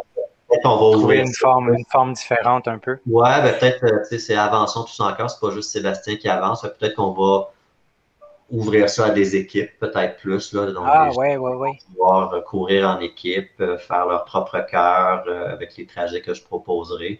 Euh, puis que ce soit corporatif ou des gens en, équipe d'amis. Oui, puis ça, peut s'étendre aussi ailleurs qu'en Estrie. Ça peut aller, ça peut aller un peu partout. Ah ben, quoi que c'est pas mal pour moisson estrie, à moins que ça ouais, ben, d'autres moissons. Là, mais... Oui, les autres moissons n'ont pas trop voulu embarquer, même si euh, tout le projet leur a été proposé, ils n'ont pas voulu ah embarquer. Euh, Peut-être qu'à un moment donné, ils vont trouver que ça va être quelque chose qui pourrait être intéressant à faire. Ouais, euh, ouais, ouais. le but, c'est aussi de faire de faire parler de moisson estrie, pas juste dans le temps de Noël, euh, où là, les gens pensent un petit peu plus à donner, mais les besoins sont là à l'année longue pour, euh, pour les, ben, la population estrienne dans le besoin.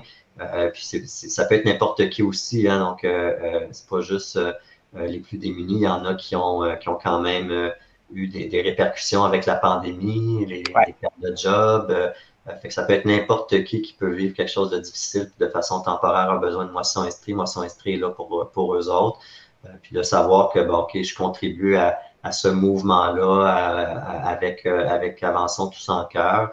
Euh, ben, je trouve ça intéressant pour Moisson Estrie. Puis ben, le côté du coureur, du médecin qui veut aussi motiver les gens à bouger, ben, c'est sûr que ça, ça, ça, rejoint aussi Avançons tous en cœur quand, quand je vois les mm-hmm. gens se dépasser. C'est comme intéressant sur plusieurs aspects. J'avais une question euh, par rapport à tes trajets, les parcours sur route. tu sais, en Estrie, pour faire des grandes distances, tu veux passer d'une ville à l'autre, ben, tu n'as pas le choix de prendre des routes qui sont euh, passantes. Là, c'est du 70 km/h, 90 km/h. C'est-tu un enjeu, ça, pour euh, faire des, des, longs trajets de, pour des grandes distances ou ça te dérange plus? Ça me dérange pas vraiment. Par contre, il y a un des trajets que j'avais testé euh, au début du mois d'avril. Euh, puis quand j'étais arrivé sur la route, on dirait que c'est le troisième cœur. Quand j'étais arrivé sur la route, j'ai dit Ah non, ça sera pas le fun de faire 10 km sur une route qui passe quand même entre Quaticook puis, euh, euh, puis Sherbrooke. Puis j'ai décidé de refaire ce trajet-là pour être vraiment dans, dans, dans les routes de terre. C'est plus intéressant, c'est sûr, les routes de terre que les, les routes passantes. Euh, mais il y a des fois que j'ai comme pas eu le choix de passer sur des routes ben, passantes. exactement. C'est comme moi, mes, mes, parents sont à Saint-Adrien, en Estrie. Fait que, je connais bien le, bout de la route 255, 216.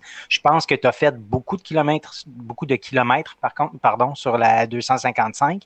Euh, c'est une route à 90 km heure, ça roule, ça roule vite, là, là. Ouais. Euh, ben, cette année, on s'est, ben, avec l'édition de cette année, on s'est un peu adapté, ajusté pour euh, la sécurité. On avait un pick-up en arrière qui suivait tout le long. Ah, OK. Euh, un gros pick-up, là. Fait que j'avais comme mon, mes derrière qui étaient assurés. OK. avec le, gros pick-up. Est-ce que le pick-up avait les nouveaux panneaux sport? Parce que j'ai vu, moi, je, travaille au MTQ, puis il y avait une publicité cette semaine. Ils ont sorti un nouveau panneau officiel de la route, puis c'est écrit sport. C'est fait pour mettre sur les véhicules. Ah, justement, OK, ben c'est nouveau. L'article est sorti euh, cette semaine sur notre intranet. Là. Donc, ben, ça va être vraiment un panneau de signalisation là, officiel euh, à fixer sur une voiture avant et arrière de la voiture. Ah, pour la voiture en tête et la voiture à la fin du, euh, c'est très intéressant parce que on n'avait pas ça. On avait, euh, on avait des, vélos en arrière, donc c'est ça. Puis avec euh, le, rack à vélo, à un moment donné, les gens ne veulent pas rentrer dedans. Euh, puis on avait accroché une pancarte avançant tous en cœur en arrière avec les vélos. Mais c'était dans les choses qu'on voulait améliorer parce que c'était la première fois qu'on le faisait comme ça. Toutes les autres fois, je courais à contresens. Euh, puis la voiture m'attendait plus loin, une voiture qui m'attendait plus loin. Là, on a vraiment décidé de mettre la voiture derrière, euh, le pick-up derrière. Puis à ce moment-là, j'étais protégé sur, la, sur la voie. OK. je ben, je, je, je, me, ah, ben non, je, je, je me renseignerai sur ce panneau-là, comment qu'on fait pour, pour l'avoir pour des événements, des trucs comme ça. Je te transférerai l'information. Oui, oui, donc apprécié. Je me, je me souviens, il y a 5-6 ans, j'avais participé à un truc qui s'appelait le le Relay for Hope, Relais de l'espoir, qui était comme euh, par euh, Mylan, une, compagnie pharmaceutique. En gros, c'était pour euh, contrer la stigmatisation des, personnes qui ont le sida.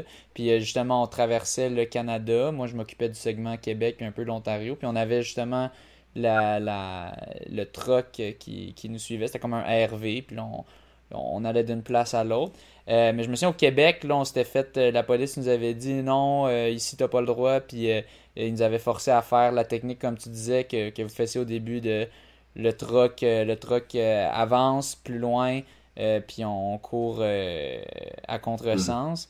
Mm. puis dans les autres provinces, on revenait à, la méthode d'aller courir devant, puis le troc qui suit, mais peut-être ça a changé depuis. Mais c'est Ouais, ben en fait, c'est de communiquer avec les autorités, la police. Je pense que c'est ça qui est important dans ces situations-là pour annoncer ton trajet, puis annoncer comment ça, euh, ben, comment tu, vas fonctionner. Ah, euh, puis, ben, avec, la ville de Sherbrooke, euh, je suis quand même chanceux parce que la, ben, les, derniers kilomètres, là, les, là cette fois-ci, c'était les 20 derniers kilomètres, ben, j'ai été escorté par la police. Là. Ah, cool. Okay.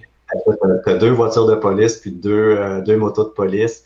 toutes les intersections, euh, j'ai pas pensé à, faire mon stop si la lumière est rouge, eux autres vont le trafic. Ah, mais c'est cool. Tu as, eu ça, as eu ça les quatre jours?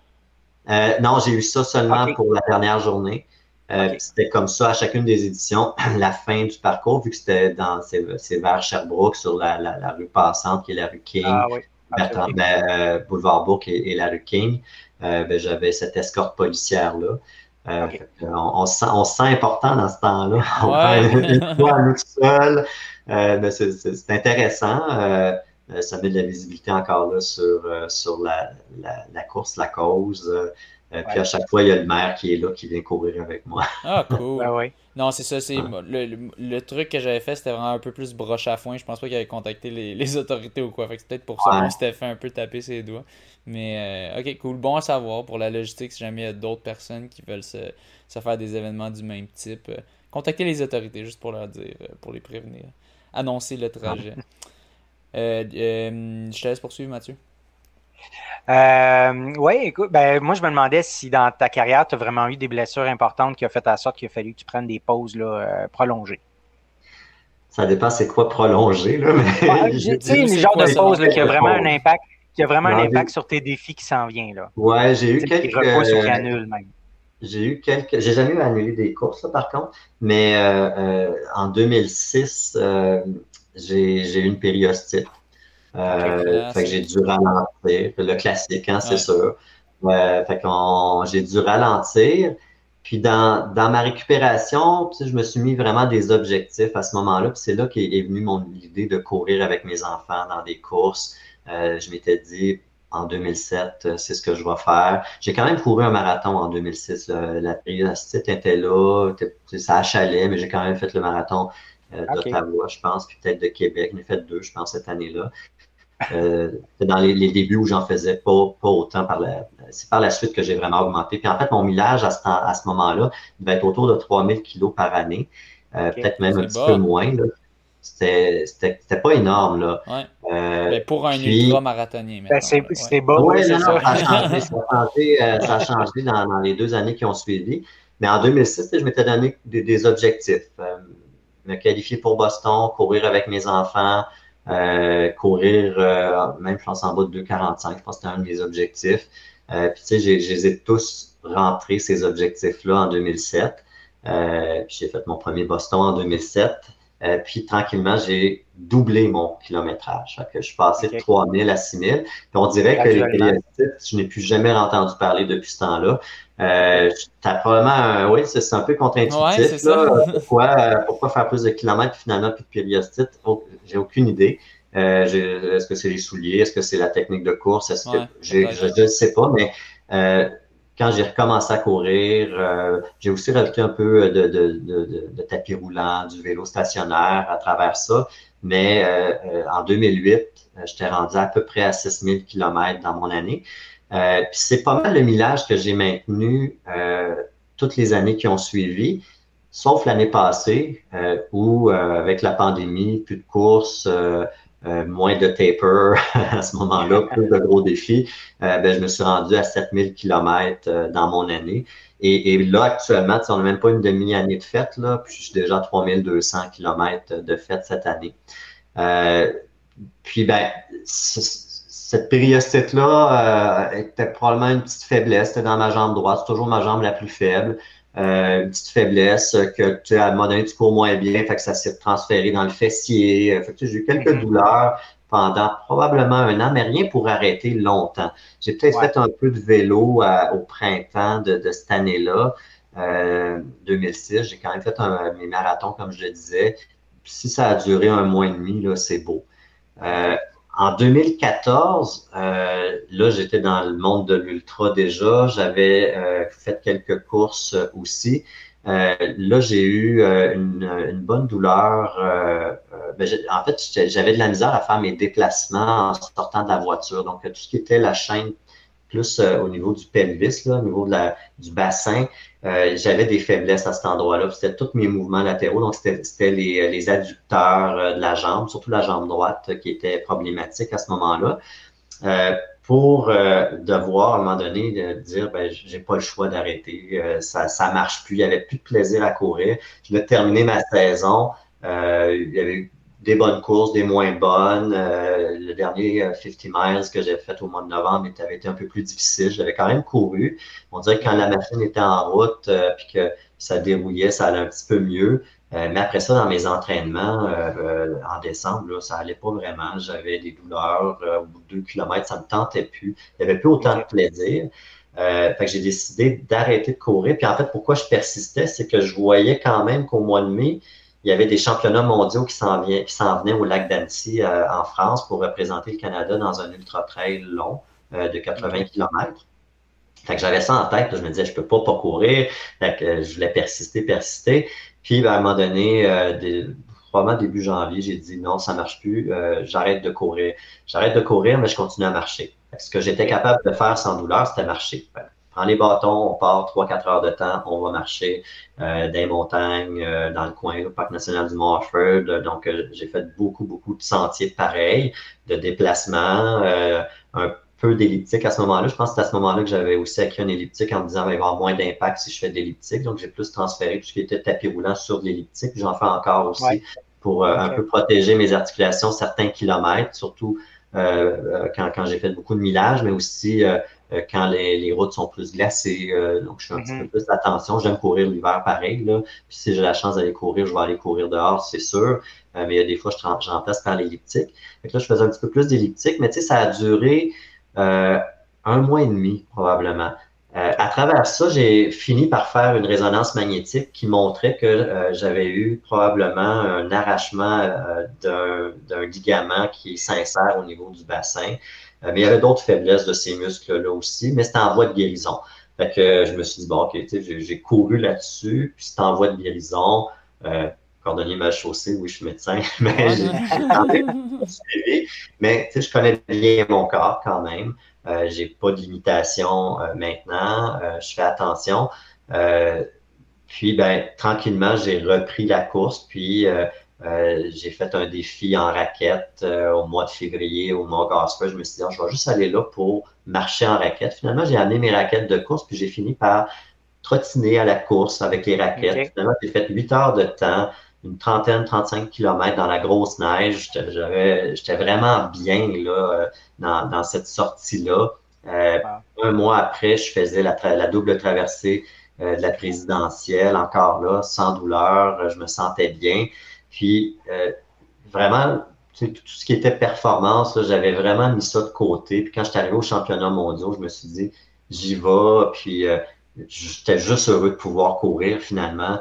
Euh, puis ça a super bien été, cette course-là, finalement. Puis quand, quand je parlais avec des personnes, euh, certaines personnes me disaient Ah, c'est peut-être ton corps qui te dit d'arrêter, en fait ouais. euh, Puis tu sais, avoir écouté ces, ces voix-là, euh, ben, cette année-là, j'aurais pas fait de championnat mondial, j'aurais pas fait mon premier 24 heures au Mont Offord et j'aurais pas fait tout ce qui a suivi par la suite. Puis je dirais que ce qui suit par la, ce que j'ai fait par la suite, c'est des défis encore pires que ce que je faisais dans ce temps-là. Puis chaque année, euh, je me demande toujours comment je vais réussir à faire mieux ou à faire différent. Puis on dirait qu'à chaque année, il y a quelque chose de nouveau qui apparaît. Euh, mais je reste avec cette faiblesse-là au niveau des adducteurs. Euh, là où, je devrais investir un peu plus de temps, puis en écoutant le, podcast, de, Louis-Philippe Garnier, je me suis dit, ah il faut, vraiment que je sois un peu plus régulier là-dessus. C'est les étirements. les ah, fameux étirements. Ouais. Euh, donc ça, il y a eu une période où j'en faisais tous les jours. Tous les jours, je faisais mes étirements. ça, c'était 2008, 2012 probablement. Mais tu sais, avec le, divorce qui est survenu à peu près en 2012-2013, euh, euh, ben, tu sais, les priorités, les enfants, à un moment donné, le temps, euh, il se multiplie pas plus. J'ai juste 24 heures dans une journée, il faut que je dorme aussi. fait que les étirements, je les ai laissés un peu de côté. mais je réalise maintenant que ça, reste important. Je n'ai pas fait autant cet hiver non plus. J'aurais dû en faire plus, c'est sûr. Euh, mais je pense que je vais me le mettre vraiment à l'horaire de, de, faire un petit peu plus d'étirement. Mais, euh, mais pour, le renforcement, pour le renforcement, est-ce qu'on est-ce qu'on t'a dit que ça en prendrait aussi? Ben, le renforcement, avec ce que je fais, je trouve, en fait, moi, je trouve que mes exercices de renforcement, à le faire. à faire de la montagne, à faire du power walk, euh, j'allonge la foulée, je fais des fois exprès pour allonger la foulée dans une montée. Ah, euh, c'est comme des lunges en montée finalement. Euh, ben, j'ai l'impression que je le fais là. Euh, mais des exercices pliométriques, c'est ça, c'est important, je pense, là, de, de, de, le faire. J'en faisais plus quand je faisais que de la route, mais j'ai l'impression qu'à faire de la montagne, faire mm-hmm. des sentiers, ça, ça aide. Ça contribue à ça, oui. Ouais, pour moi, j'ai l'impression que ça aide. Euh, puis, si je me mets une charge sur le dos en plus, euh, ben, je vais chercher un peu de renforcement à ce moment-là. Euh, mais c'est sûr que l'idéal, ce serait d'en faire de façon très spécifique là, aussi. Là, Des exercices de renforcement. Mais bon, encore là, il faut trouver le temps. Oui, c'est clair. Mais, mais c'est le fun. Écoute, tu n'as pas, été beaucoup blessé. Puis... Quand je fais des ah, étirements, des fois, je fais quelques, je fais quand même des lunges, je fais des push-ups, je fais des sit-ups, je fais des, exercices pareils euh, qui sont pas juste des étirements quand, quand, je fais mes étirements, ce que je considère mes étirements. Tu avais euh, parlé euh, du Spartathlon. tu nous avais dit que tu pourrais nous en jaser un peu de cette affaire-là. C'est quoi? Oui, ben, dans la fameuse course qu'on a, qu'on a parlé tout à l'heure, qui est à l'origine, ben, dont l'origine est euh, vraiment le, le, coureur Fidipides là, qui, qui, aurait couru pour aller demander de l'aide aux, Spartiates. Euh, donc, ce 250 km, on ne fait pas le retour. Euh, ben, c'est une course qui existe depuis presque 40 ans maintenant. Les gens ne le savent pas, mais cette course-là existe depuis presque 40 ans. Puis c'est quand même intéressant comment ils ont décidé de faire cette course-là. En fait, c'est, je pense que c'était des, gens d'Angleterre, de, de, la Grande-Bretagne, qui ont commencé ça en se disant, bon, OK, on a vu les écrits, euh, la personne euh, aurait commencé sa course le matin et serait arrivée le lendemain soir. Est-ce que c'est possible de faire cette course-là en 36 heures dans l'ère moderne maintenant? Puis, euh, ils, étaient partis trois ou quatre, je pense, puis il y en a un qui l'a complété. Et est venue l'idée de faire le Spartathlon année après année. et ce qui est quand même dans, dans les courses qui, est probablement qui peut être les plus difficiles à à se qualifier, si on veut. Euh, il faut que tu aies une qualification d'un ultramarathon avec un temps spécifique pour rentrer, déjà là. Euh, donc, c'est pas tout le monde qui peut le faire. Ensuite, ils veulent une représentativité mondiale. Donc, euh, si on y avait été, l'année que je l'ai fait, s'il y avait eu cinq Canadiens, mais il y aurait pigé parmi les Canadiens. mais cette année-là, c'était le seul Canadien, c'est le seul Québécois. donc, j'avais un peu ma, mon euh, mon, mon, ticket euh, euh, à ce moment-là, vu que j'étais le seul représentant du Canada.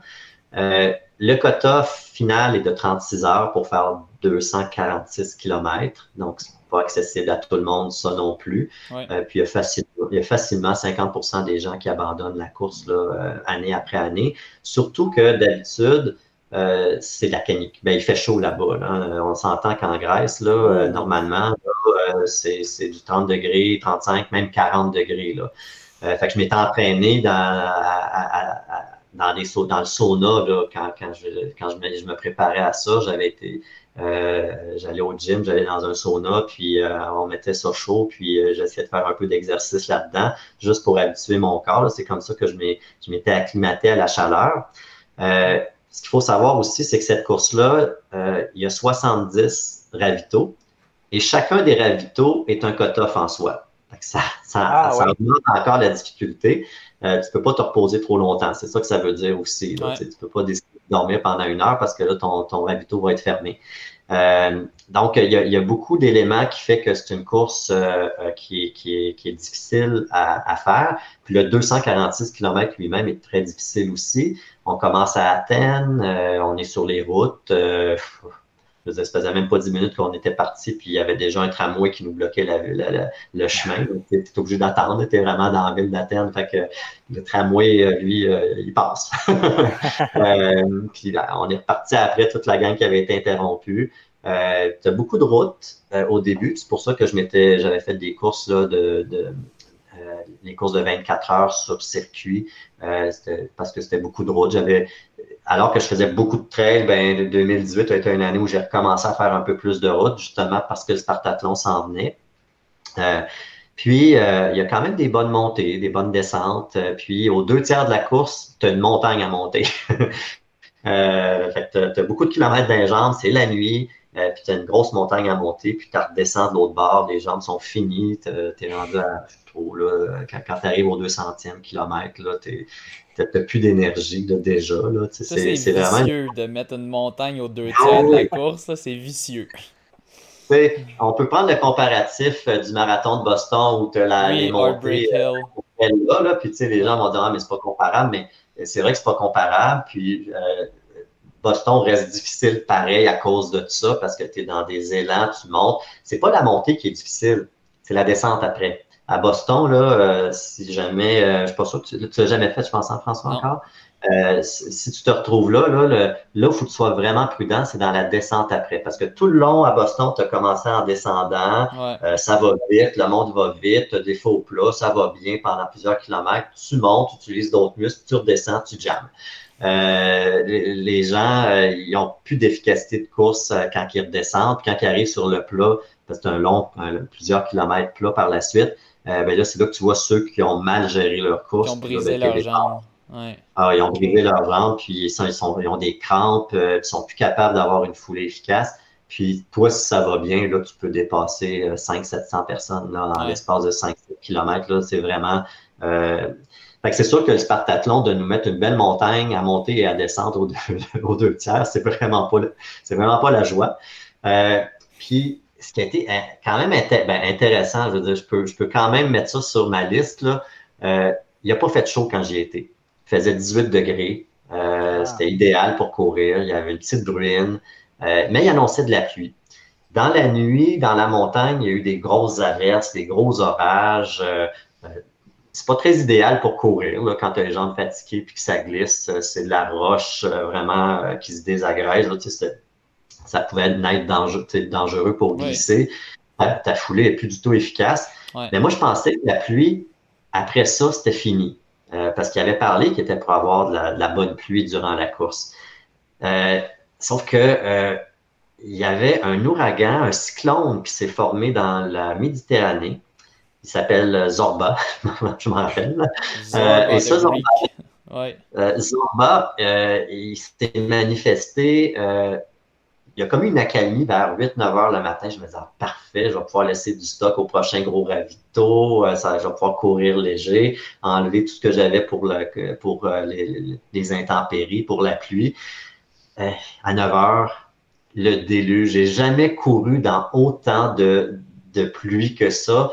Le cyclone a frappé la Grèce, a frappé Sparte. Sparte est quand même là où on était, on était plus haut dans les montagnes le vent était canalisé. C'était facilement des vents de 120 km h Je rigole. Il y avait des arbres qui tombaient. Euh, là-bas, ils n'ont pas d'égout. Hein. L'eau, là, c'est juste des petits golets, puis l'eau s'écoule. Mais là, il y avait ça d'accumuler sur des routes passantes. Il y avait des autos qui passaient à côté de, nous autres, mais c'était l'eau qui s'accumulait. C'était vraiment là, un rideau d'eau. Tu arrivais dans un ravitaillement euh, sous une petite tente tu te revirais, c'était vraiment une chute d'eau qui tombait. Puis là, tu te dis, ouais, c'est là-dedans qu'il faut que je retourne. Oh il y avait des C'était vraiment un dur, dur, dur combat. Puis là, des gros vents. Quand tu termines une course, j'ai eu ça pendant de 9 h le, matin jusqu'à 16 h. Je pense que j'ai complété la course, euh, 16-17 heures. Donc, pendant 8 heures de temps, tu te fais as juste de, la pluie. Normalement, ce qui est intéressant avec le Spartathlon, tu arrives euh, à Sparte, puis il y a des jeunes enfants qui t'attendent en vélo puis qui t'amènent vers la fin. La fin, c'est d'aller toucher la statue de Léonidas, Léonidas euh, Ier de Sparte. Euh, c'est d'aller d'aller vraiment euh, à la statue. On te met la couronne d'Olivier par la suite. c'est, tout le monde est, est, traité de la même façon parce que tu as accompli. Euh, mais là, il n'y avait pas d'enfants. Euh, avec l'eau, avec la pluie qu'il y avait, là, tout le monde était euh, dans, dans, les, dans, les, magasins, dans les, les restaurants. Personne sortait. Là, c'était, le déluge, l'eau. C'était, l'enfer. j'ai jamais, jamais eu de conditions de pluie comme, que, comme ça. Normalement, ils auraient probablement dû annuler la course. Ouais. ah ouais. Honnêtement, je suis content qu'ils ne l'aient pas annulé. Euh, parce que je peux dire que j'ai complété. Que tu l'as complété. Ouais. Euh, je suis le premier Québécois à l'avoir complété. Euh, je mets ça sur ma liste. Check, c'est fait. Uh-huh. le Spartathlon. Est-ce que je vais avoir le goût de le refaire un jour? Pas nécessairement, parce que là, si c'est vraiment les années habituelles de chaleur, je pense pas que je vais aimer ça non plus. mais je l'ai fait, puis je suis content de, de, de, de l'avoir fait, cette course-là, qui est pour moi une course qui était quand même assez significative. Puis c'était pas parce que c'était significatif depuis longtemps, c'est comme venu sur mon parcours dans mes lectures. Je me suis dit, ah, tiens, ça, ça devrait faire partie de mon parcours de faire le, le, Spartathlon en Grèce. Euh, puis quand j'ai eu l'opportunité, ben tout s'est un peu imbriqué pour que je puisse aller le faire avec euh, les bonnes courses pour m'y amener aussi, les bons défis pour mm-hmm. m'y amener. Mhm. Euh, mais j'ai couru dans un cyclone. ouais, c'est ça, tu as couru un 250 ben. kilos, euh, peut-être pas toutes là, dans le cyclone, mais une, partie. ouais, les, les, pires kilomètres qui sont les derniers. Là, ah, les, les, derniers. en plus. Oh, wow. Ouais, ouais c'était tous les derniers. Là, oh, puis, euh, le vent qui te pousse, là, puis la pente est trop abrupte, puis il faut que tu te protèges en descente. Ah non, c'est... Jambes, là, tu passes proche de tomber par en avant. Le vent de face, tu n'avances pas. Ah non, c'était c'était vraiment quelque chose quand on était dedans. Puis j'en vois des images parce qu'il y, a eu des photos qui ont été pris de ça. Puis là, je disais, ah j'étais vraiment là-dedans. Les, gens n'étaient pas prêts non plus. Là. Il y a des gens qui mettaient des sacs de vidange. Puis euh, euh, moi, j'avais quand même un, manteau approprié pour ça, mon manteau Columbia imperméable, tout à fait euh, correct, là, UTMB proof. j'avais ça, puis j'étais quand même bien avec ça, mais je me faisais mouiller pareil. Là. Étiez-vous quand même euh, regroupé ou c'était vraiment euh, peu de participants, donc quand même beaucoup d'espace ah, euh, espacé On est tous étalés dans cette course-là. Ouais, c'est ça. Au début, c'est sûr que les gens sont un peu plus rapprochés, mais très rapidement, ben, très rapidement. Ça, deux Heures, là, les, les, gens, ça s'étire, puis là, tu te retrouves. Ah, tu n'es plus au même rythme. Là. Les gens qui te dépassent parce qu'ils sont sur une bonne lancée, puis tu ne peux pas les suivre. Puis euh, fait que, souvent, on, sort, tu finis par te retrouver tout seul euh, de toute façon dans, ces courses-là. Puis tu parles d'intempéries. Là, il, y a, deux semaines, il y a eu euh, la, catastrophe en Chine là, pour la course. tu as entendu parler, 21, 21 décès, c'est quand même c'est fou. Là. Est-ce que ça, c'est quelque chose qui. qui est-ce que c'est un, un, événement qui va te faire songer, mettons, dorénavant, avant de dire je m'en vais faire une course à tel endroit, je vais peut-être me préparer mieux, différemment? C'est quelque chose auquel on pense, qu'on se dit que ça peut arriver? Ou, euh? honnêtement, euh, je pense que dans, on a, vu d'autres, euh, courses où le matériel obligatoire, les gens ne, ne, pensaient pas aussi obligatoire que ça dans des marathons où il y a des gens qui ont été disqualifiés alors qu'ils avaient été avisés que il était pour être vérifié à la fin de la course puis à d'autres moments. moi, quand, on, quand, quand l'organisateur demande du matériel obligatoire, ben, je l'ai dans mon sac. Euh, ça, je niaise pas avec ça. Euh, ça se peut que je n'ai pas besoin. Bon, je transporte un manteau. assurance. Pour moi, je n'irai pas contre les organisateurs. Puis, pas que je ne veux pas être disqualifié, mais je trouve que c'est quand même approprié. Pour avoir fait des sorties dans les montagnes blanches seul, euh, ben, mm-hmm. j'ai souvent un petit peu plus que moins de toute façon. Je me dis, dans ces endroits-là, il faut que tu sois prêt à passer une nuit seul euh, puis euh, repartir le lendemain avec une meilleure visibilité probablement. Euh, donc, il faut être prêt à ça. Ouais. Ça veut pas dire que j'ai un réchaud tout le temps, là, pas du tout. Mais il faut quand même être prêt.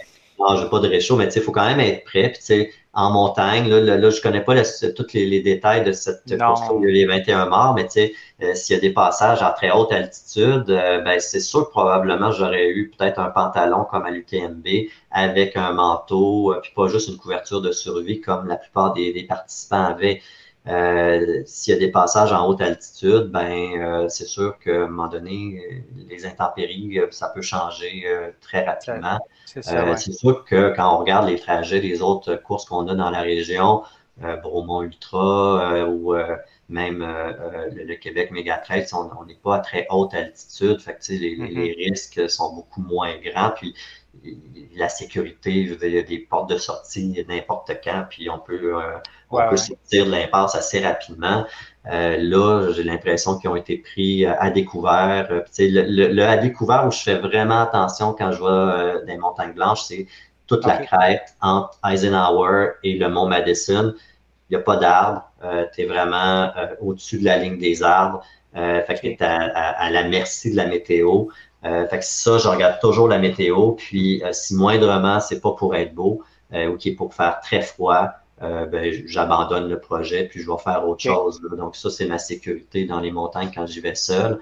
puis si j'y vais, ben, je vais être quand même bien équipé pour avec une doudoune, puis un, imperméable que je peux mettre par-dessus, des lunettes pour me protéger des intempéries, euh, les trucs, euh, les boffes, euh, les mitaines, les mitaines plus chaudes, même des fois, j'ai un petit peu plus. Puis plus de nourriture aussi là, pour, pour être prêt là, si jamais ça va pas bien. Ouais, c'est ça, il faut, être bien, faut être bien préparé pour ça au cas où. Oui. Ouais. On a-tu d'autres questions, Mathieu, dans notre liste? Ben, j'ai vu que tu es un fan de Poutine. Moi, j'en connais un aussi qui l'est. ouais. Tu parles euh, un fan, oui. C'est fan aussi, euh, François? Ou... J'aime bien. Ah oui, fan. Euh, J'aime bien. Ça, puis la pizza, mais là, c'est. Ouais. Je, je, pense que c'est la poutine maintenant numéro un. Avant, ça me semblait être la pizza. Là, ça semble être la poutine, François. Je sais pas. Oh, c'est un pied d'égalité. Non, non, non. Pizza, pizza un petit edge. Mais là, ah, depuis mon petit incident, mon petit vomi avec la pizza, là, je vais prioriser la poutine pour les prochaines semaines. Mais ouais, ceux qui me suivent sur Strava pourront, pourront euh, lire euh, sur cet incident. Euh, non, bon, on va le dire, Sébastien, un mélange de pizza, puff et course. Pizza, Mr. Puffs. Tu connais ça, les Mr. Puffs? Des Mr. Puffs? Ouais, ouais, ouais. Comme un peu des Timbits, mais comme plus gras. Plus gras. Ouais. Puis bon, ça s'est soldé en, en, en, en fontaine. Euh, mais, euh, mais ouais. Mais, euh, pour en revenir, pour en revenir aux poutines de, de Sébastien, ouais, il y a je pense que. derrière ça. oui, ben oui, ben conte-nous ça.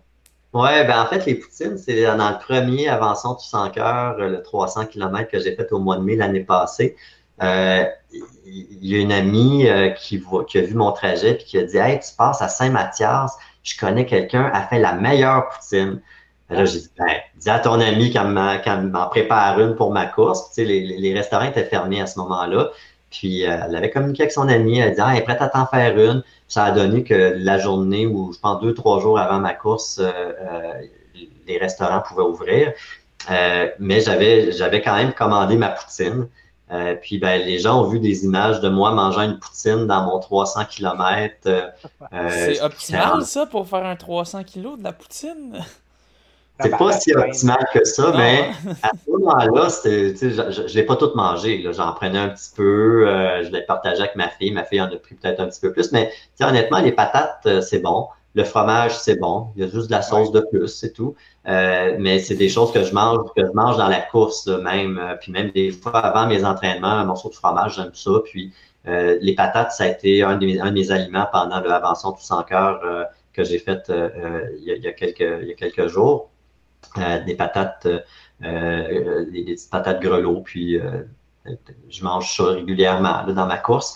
Mais là, la, poutine, c'est que ça, ça a comme, il y a eu un peu de, de, commentaires là-dessus. Ah, c'est une drôle d'image de coureur qui, qui mange de la poutine. on dirait que je restais avec cette idée-là. Puis pour le deuxième Avançon Tous en cœur, j'ai décidé de faire la tournée des poutines. Donc, euh, mhm. quatre jours que j'étais pour courir euh, mon grand cœur de 422 kilos. Fait que je me suis dit, ben OK, à chaque jour, je vais avoir une poutine. Fait qu'on est allé faire des contacts pour avoir des poutines à chacun, à chacun des, des, des, moments où j'étais pour en manger, souvent plus au dîner ou au début de, de soirée. Euh, fait que j'ai vu ma poutine à, à chacune de ces journées-là. Euh, puis euh, euh, encore là, je mangeais ma poutine, on prenait des photos, c'était la tournée des poutines. puis j'ai décidé de refaire la même chose pour, pour là, où on a eu ben une poutine à chaque jour encore. fait que c'est juste un petit fait cocasse que j'aime, une petite anecdote que j'aime rajouter à chaque, à chaque course. J'avais pensé là, pour, pour la, la pizza. En fait, la pizza, ça, ça remonte à loin dans les premiers un, des premiers livres que j'ai lu sur les ultramarathons, c'est Dean Carnatis. Ben oui, qui se commande la pizza, puis ouais, ouais, il la roule, puis il la mange en courant quasiment. Ouais, puis ça commande, puis là, la personne dit à quel endroit je t'allie, puis là, il dit, ben, à l'intersection. J'avais trouvé l'idée intéressante. J'avais trouvé l'idée intéressante, puis... Euh, euh, là, moi, c'était les poutines. Euh, puis peut-être un jour, ça C'est la version Québec. Pizza, c'était la version internationale américaine. Là, toi, tu t'es approprié ça avec la version québécoise, avec la poutine. Mais quant à moi, c'est c'est plus tough, la poutine. de la pizza, une ou deux pointes, ok, là, je pourrais relativement facilement courir après, mais une poutine, man, moi, je serais. Je sais pas, je serais lourd, là, puis Ouais, mais tu sais, la vitesse que je vois, c'est moins pire que peut-être à la vitesse où euh, t'as. Ouais, même pour un jog, je sais pas, même pour un. Je sais pas, là. Ah Moi, il faut que je me donne deux heures après une poutine, là, ou une heure et demie minimum, là.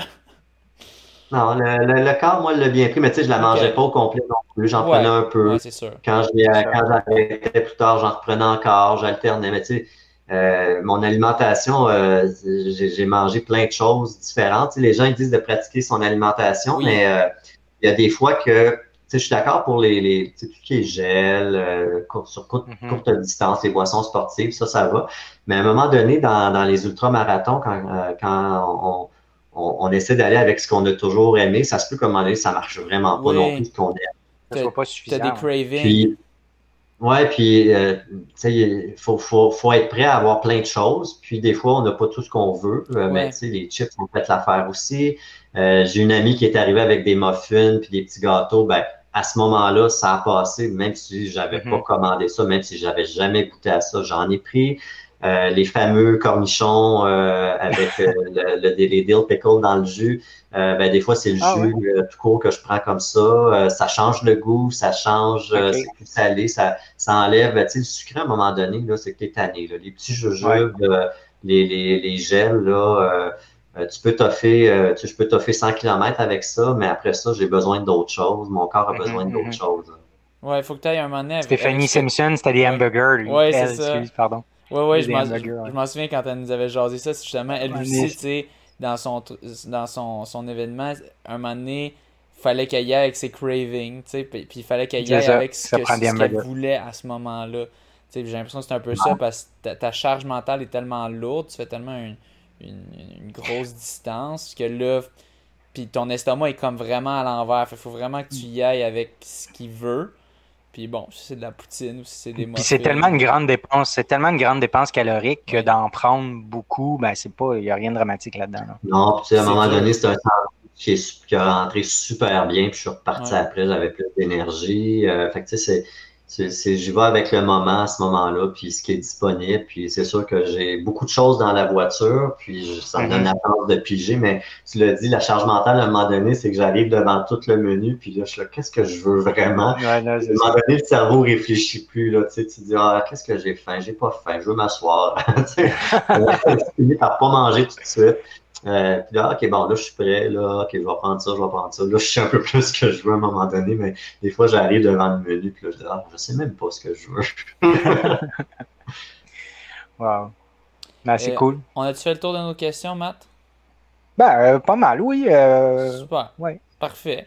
Ben, euh, euh, merci, Sébastien, d'avoir accepté l'invitation.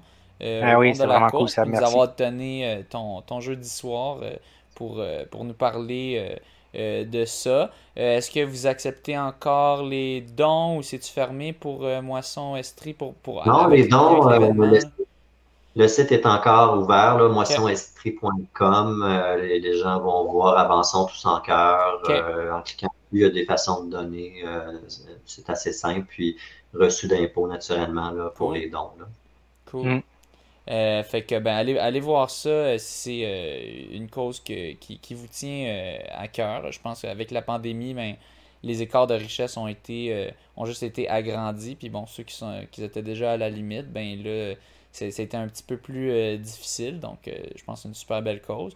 fait que merci, merci beaucoup, Sébastien Roulier, de nous avoir donné ton temps. Euh, on va te suivre euh, pour les prochains défis. On va se tenir informé, c'est sûr. Merci hein. ah, le, le, plaisir, le plaisir est avec nous. Puis euh, sur ce, bonne course. Bonne course. Bonne course à tout le monde.